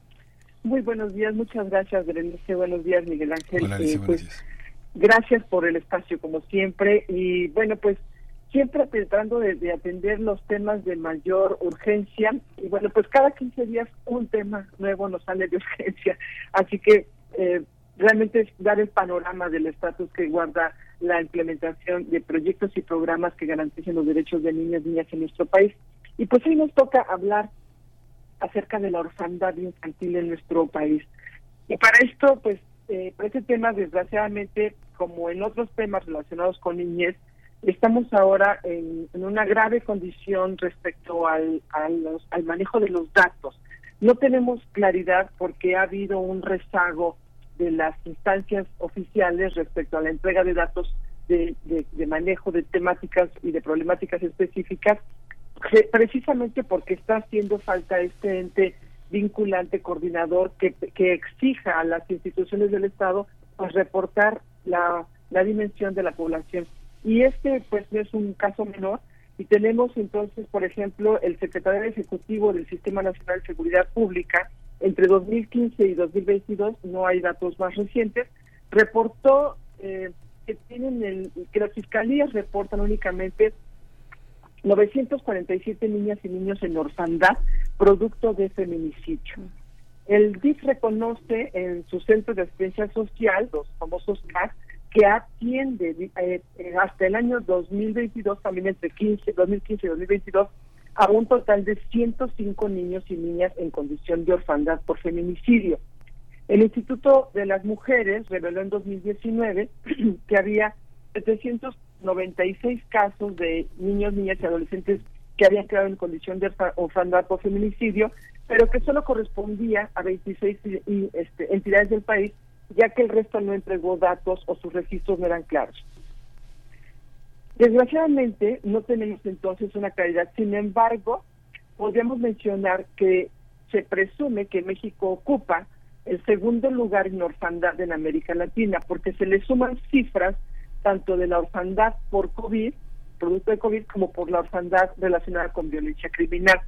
La cantidad de huérfanos que reportó el Instituto Belisario Domínguez, que pertenece al Senado, nos habla de que para el mes de abril se había estimado 244.500 niñas y niñas adolescentes que habían perdido al menos a uno de sus cuidadores primarios, ya sea el padre, la madre o si estaban en custodia con alguna otra familia, habían quedado huérfanos de ese, de ese cuidador este, eh, primario. En, según, ese mismo sentido, el análisis de- del Senado hace un estimado que para el mes de septiembre por cada 100 muertes de COVID, aproximadamente 90 menores de edad perdían a uno o más de sus cuidadores. Esto, a esta cifra le sumamos el tema de las, de las muertes por violencia criminal, y entonces para tener un referente, solo por eventos criminales en el país se han contabilizado entre 30 mil y 40 mil huérfanos como consecuencia de la violencia directa, la- también es un dato que revela el propio Instituto Belisario Domínguez del Senado. Como consecuencia de esta violencia directa y por supuesto el impacto del tráfico de armas en niños, niñas y adolescentes en México es un desafío por el incremento de la violencia. Alrededor de 2.037 homicidios de entre niños de entre niños, y adolescentes de 0 a 17 años de edad se cometieron tan solo en el 2021 y alrededor de 4.328 niños se han reportado como desaparecidos de acuerdo a esta información. Ahora bien, el, el, el tema particular de, eh, de violencia, eh, perdón, de orfandad por, por feminicidio, la propia eh, Secretaría de, del, perdón, el propio, el propio gobierno ha instalado, publicó en el mes de agosto del año pasado el Protocolo Nacional de Atención Integral a Niños, Niñas y Adolescentes en condición de orfandad por feminicidio. El Sistema Nacional del DIF es la institución responsable de la protección especial de estos niños víctimas. Y hasta el momento, por supuesto, como no se ha instalado propiamente este protocolo y no lo ha, bueno, se ha instalado, pero no lo ha, no le ha dado continuidad, pues no puede reportar cifras oficiales ni desagregados de cuántos son, en dónde están, cuál es su situación jurídica, cuáles son sus planes de restitución, porque no los tiene propiamente identificados. Este protocolo pues nos, nos revela que hay consecuencias del feminicidio que deben ser atendidas como una perspectiva de derecho, enfocadas por supuesto a la restitución y a favor de las víctimas indirectas y directas, y en este caso las hijas y los hijos que han enfrentado situaciones de discriminación y desigualdad, porque se complica por supuesto aún más su desarrollo integral si no quedan a cargo de la, de la vigilancia del Estado. La observancia de este instrumento, según la ley de derechos de niños y niñas, la ley de justicia, pues es un instrumento obligatorio y tendría que ser la base de la coordinación para que las instituciones integradas en este Sistema Nacional de Asistencia Social Pública y Privada puedan guiar su trabajo como con las autoridades federales, con las autoridades locales, con las municipales, con el personal del servicio público y por supuesto en general con todas las personas y los servidores públicos que, ten- que intervengan en el procedimiento y que estén relacionados con la condición de orfandad de niños y niñas. Y aquí estamos hablando de las Procuradurías de Protección, por supuesto de la Federación, de cada una de las estatales, de los ministerios públicos, de la Secretaría de Seguridad y Protección Ciudadana, de las instancias que, en que por adelanto y desarrollo de las mujeres tenga vinculación directa en los sistemas DIF, por supuesto, la Comisión Ejecutiva y Comisión de Víctimas, la Comisión Nacional de Derechos Humanos, la Secretaría de Bienestar, etcétera. Entonces es un instrumento normativo que se debería de implementar de manera vinculante y que fortalezca, por supuesto, las capacidades institucionales para atender a estas infancias que han quedado en condición de, orfandad. Lo que esperaríamos de esta, al menos, eh, articulación interinstitucional para la protección y la restitución de los datos, pues en primerísimo lugar es conocer cuántos son. Es decir, que pudiera llevarse un registro, en primer lugar, pues que hubiera una definición de, del, del delito cometido. A veces los feminicidios siguen todavía en algunas instancias, en algunos estados, siguen siendo catalogados por otros conceptos que no, no es el que le corresponde y entonces no se detecta este, este fenómeno con su, con su registro eh, adecuado y no se contabiliza ni el caso ni las víctimas. Entonces, un control eh, este, riguroso sobre la caracterización y el perfil de la muerte del padre o de la madre para poder identificar a los deudos. Y en esta articulación lo menos que podríamos tener, por supuesto, es medidas de no repetición, medidas de- que permitan, por supuesto, la compensación, medidas en materia de atención médica y psicológica de emergencia para los, la- los niños, niñas adolescentes que quedan en esta condición, evidentemente un- un- una medida de alojamiento y de, y de alimentación, por supuesto en materia de traslado cuando quedan los chicos en, la- en el mismo lugar donde se comete el delito, medidas por supuesto en materia de protección, de asesoría jurídica, de asistencia y de atención, medidas económicas y de desarrollo, medidas de atención, medidas de rehabilitación, etcétera, etcétera, etcétera. Aquí el protocolo establece un mapa donde deberían de estar establecidas cuáles son todas las eh, todo- todos los elementos que debe de contener un plan de restitución de derechos. Y aquí quisiera abonar cuatro elementos claves que se tendrían que fortalecer en este protocolo precisamente. Y pues uno, que hubiera una instancia evaluadora y de observancia del funcionamiento de este protocolo, ya que podemos caer en condiciones en que la propia instancia ejecutora es la responsable del protocolo y es la que evalúa el protocolo. Esto podría generar un tema ahí de grave, eh, eh, pues, eh, de ser juez y parte, ¿no? Y no, y no tener claridad. Un segundo elemento tiene que ver precisamente con la capacitación al personal de las dependencias encargadas en la implementación. Muy importante porque no está visibilizado y porque no tienen las habilidades para el re- reconocimiento y la atención. Y un tercer elemento que tiene que ver con los actores estratégicos de la vida de niños y niñas y son las escuelas como un el sistema educativo como un eh, un pilar fundamental en la atención de los infantes y que pueda también continuar con un protocolo. Y así pues, un- por último, crear un comité formado por instituciones de, de- gobierno, por la sociedad civil y por los, eh, los adultos responsables que puedan acompañar este proceso de reparación y de desarrollo de niños y niñas. Sí, pues Alicia, vamos a, a dejar el tema en esta ocasión, en este punto. Eh, como Así. siempre te agradecemos, ya con el tiempo encima, se va volando siempre, pero bueno, tomando nota de estos elementos, de la complicación también de tener los, los datos, los números lo más cercano a la realidad posible. Y bueno, con esta recomendación también que nos haces para el, el trabajo que realizó el Instituto Belisario Domínguez, eh, en el Instituto del Senado. Muchas gracias. Alicia Vargas Ayala. Muy buen día y muchísimas gracias por el espacio. Muchas gracias a ti, Alicia. Ya nos vamos, ya dieron las 10. Esto fue Primer Movimiento. El mundo desde la universidad. Radio UNAM presentó Primer Movimiento. El mundo desde la universidad. Con Berenice Camacho y Miguel Ángel Gemain en la conducción. Rodrigo Aguilar y Violeta Berber, producción. Antonio Quijano y Patricia Zavala, noticias. Miriam Trejo, coordinación de invitados. Tamara Quirós, redes sociales. Arturo González, operación técnica. Locución, Tessa Uribe y Juan Staca. Quédate en sintonía con Radio UNAM. Experiencia sonora.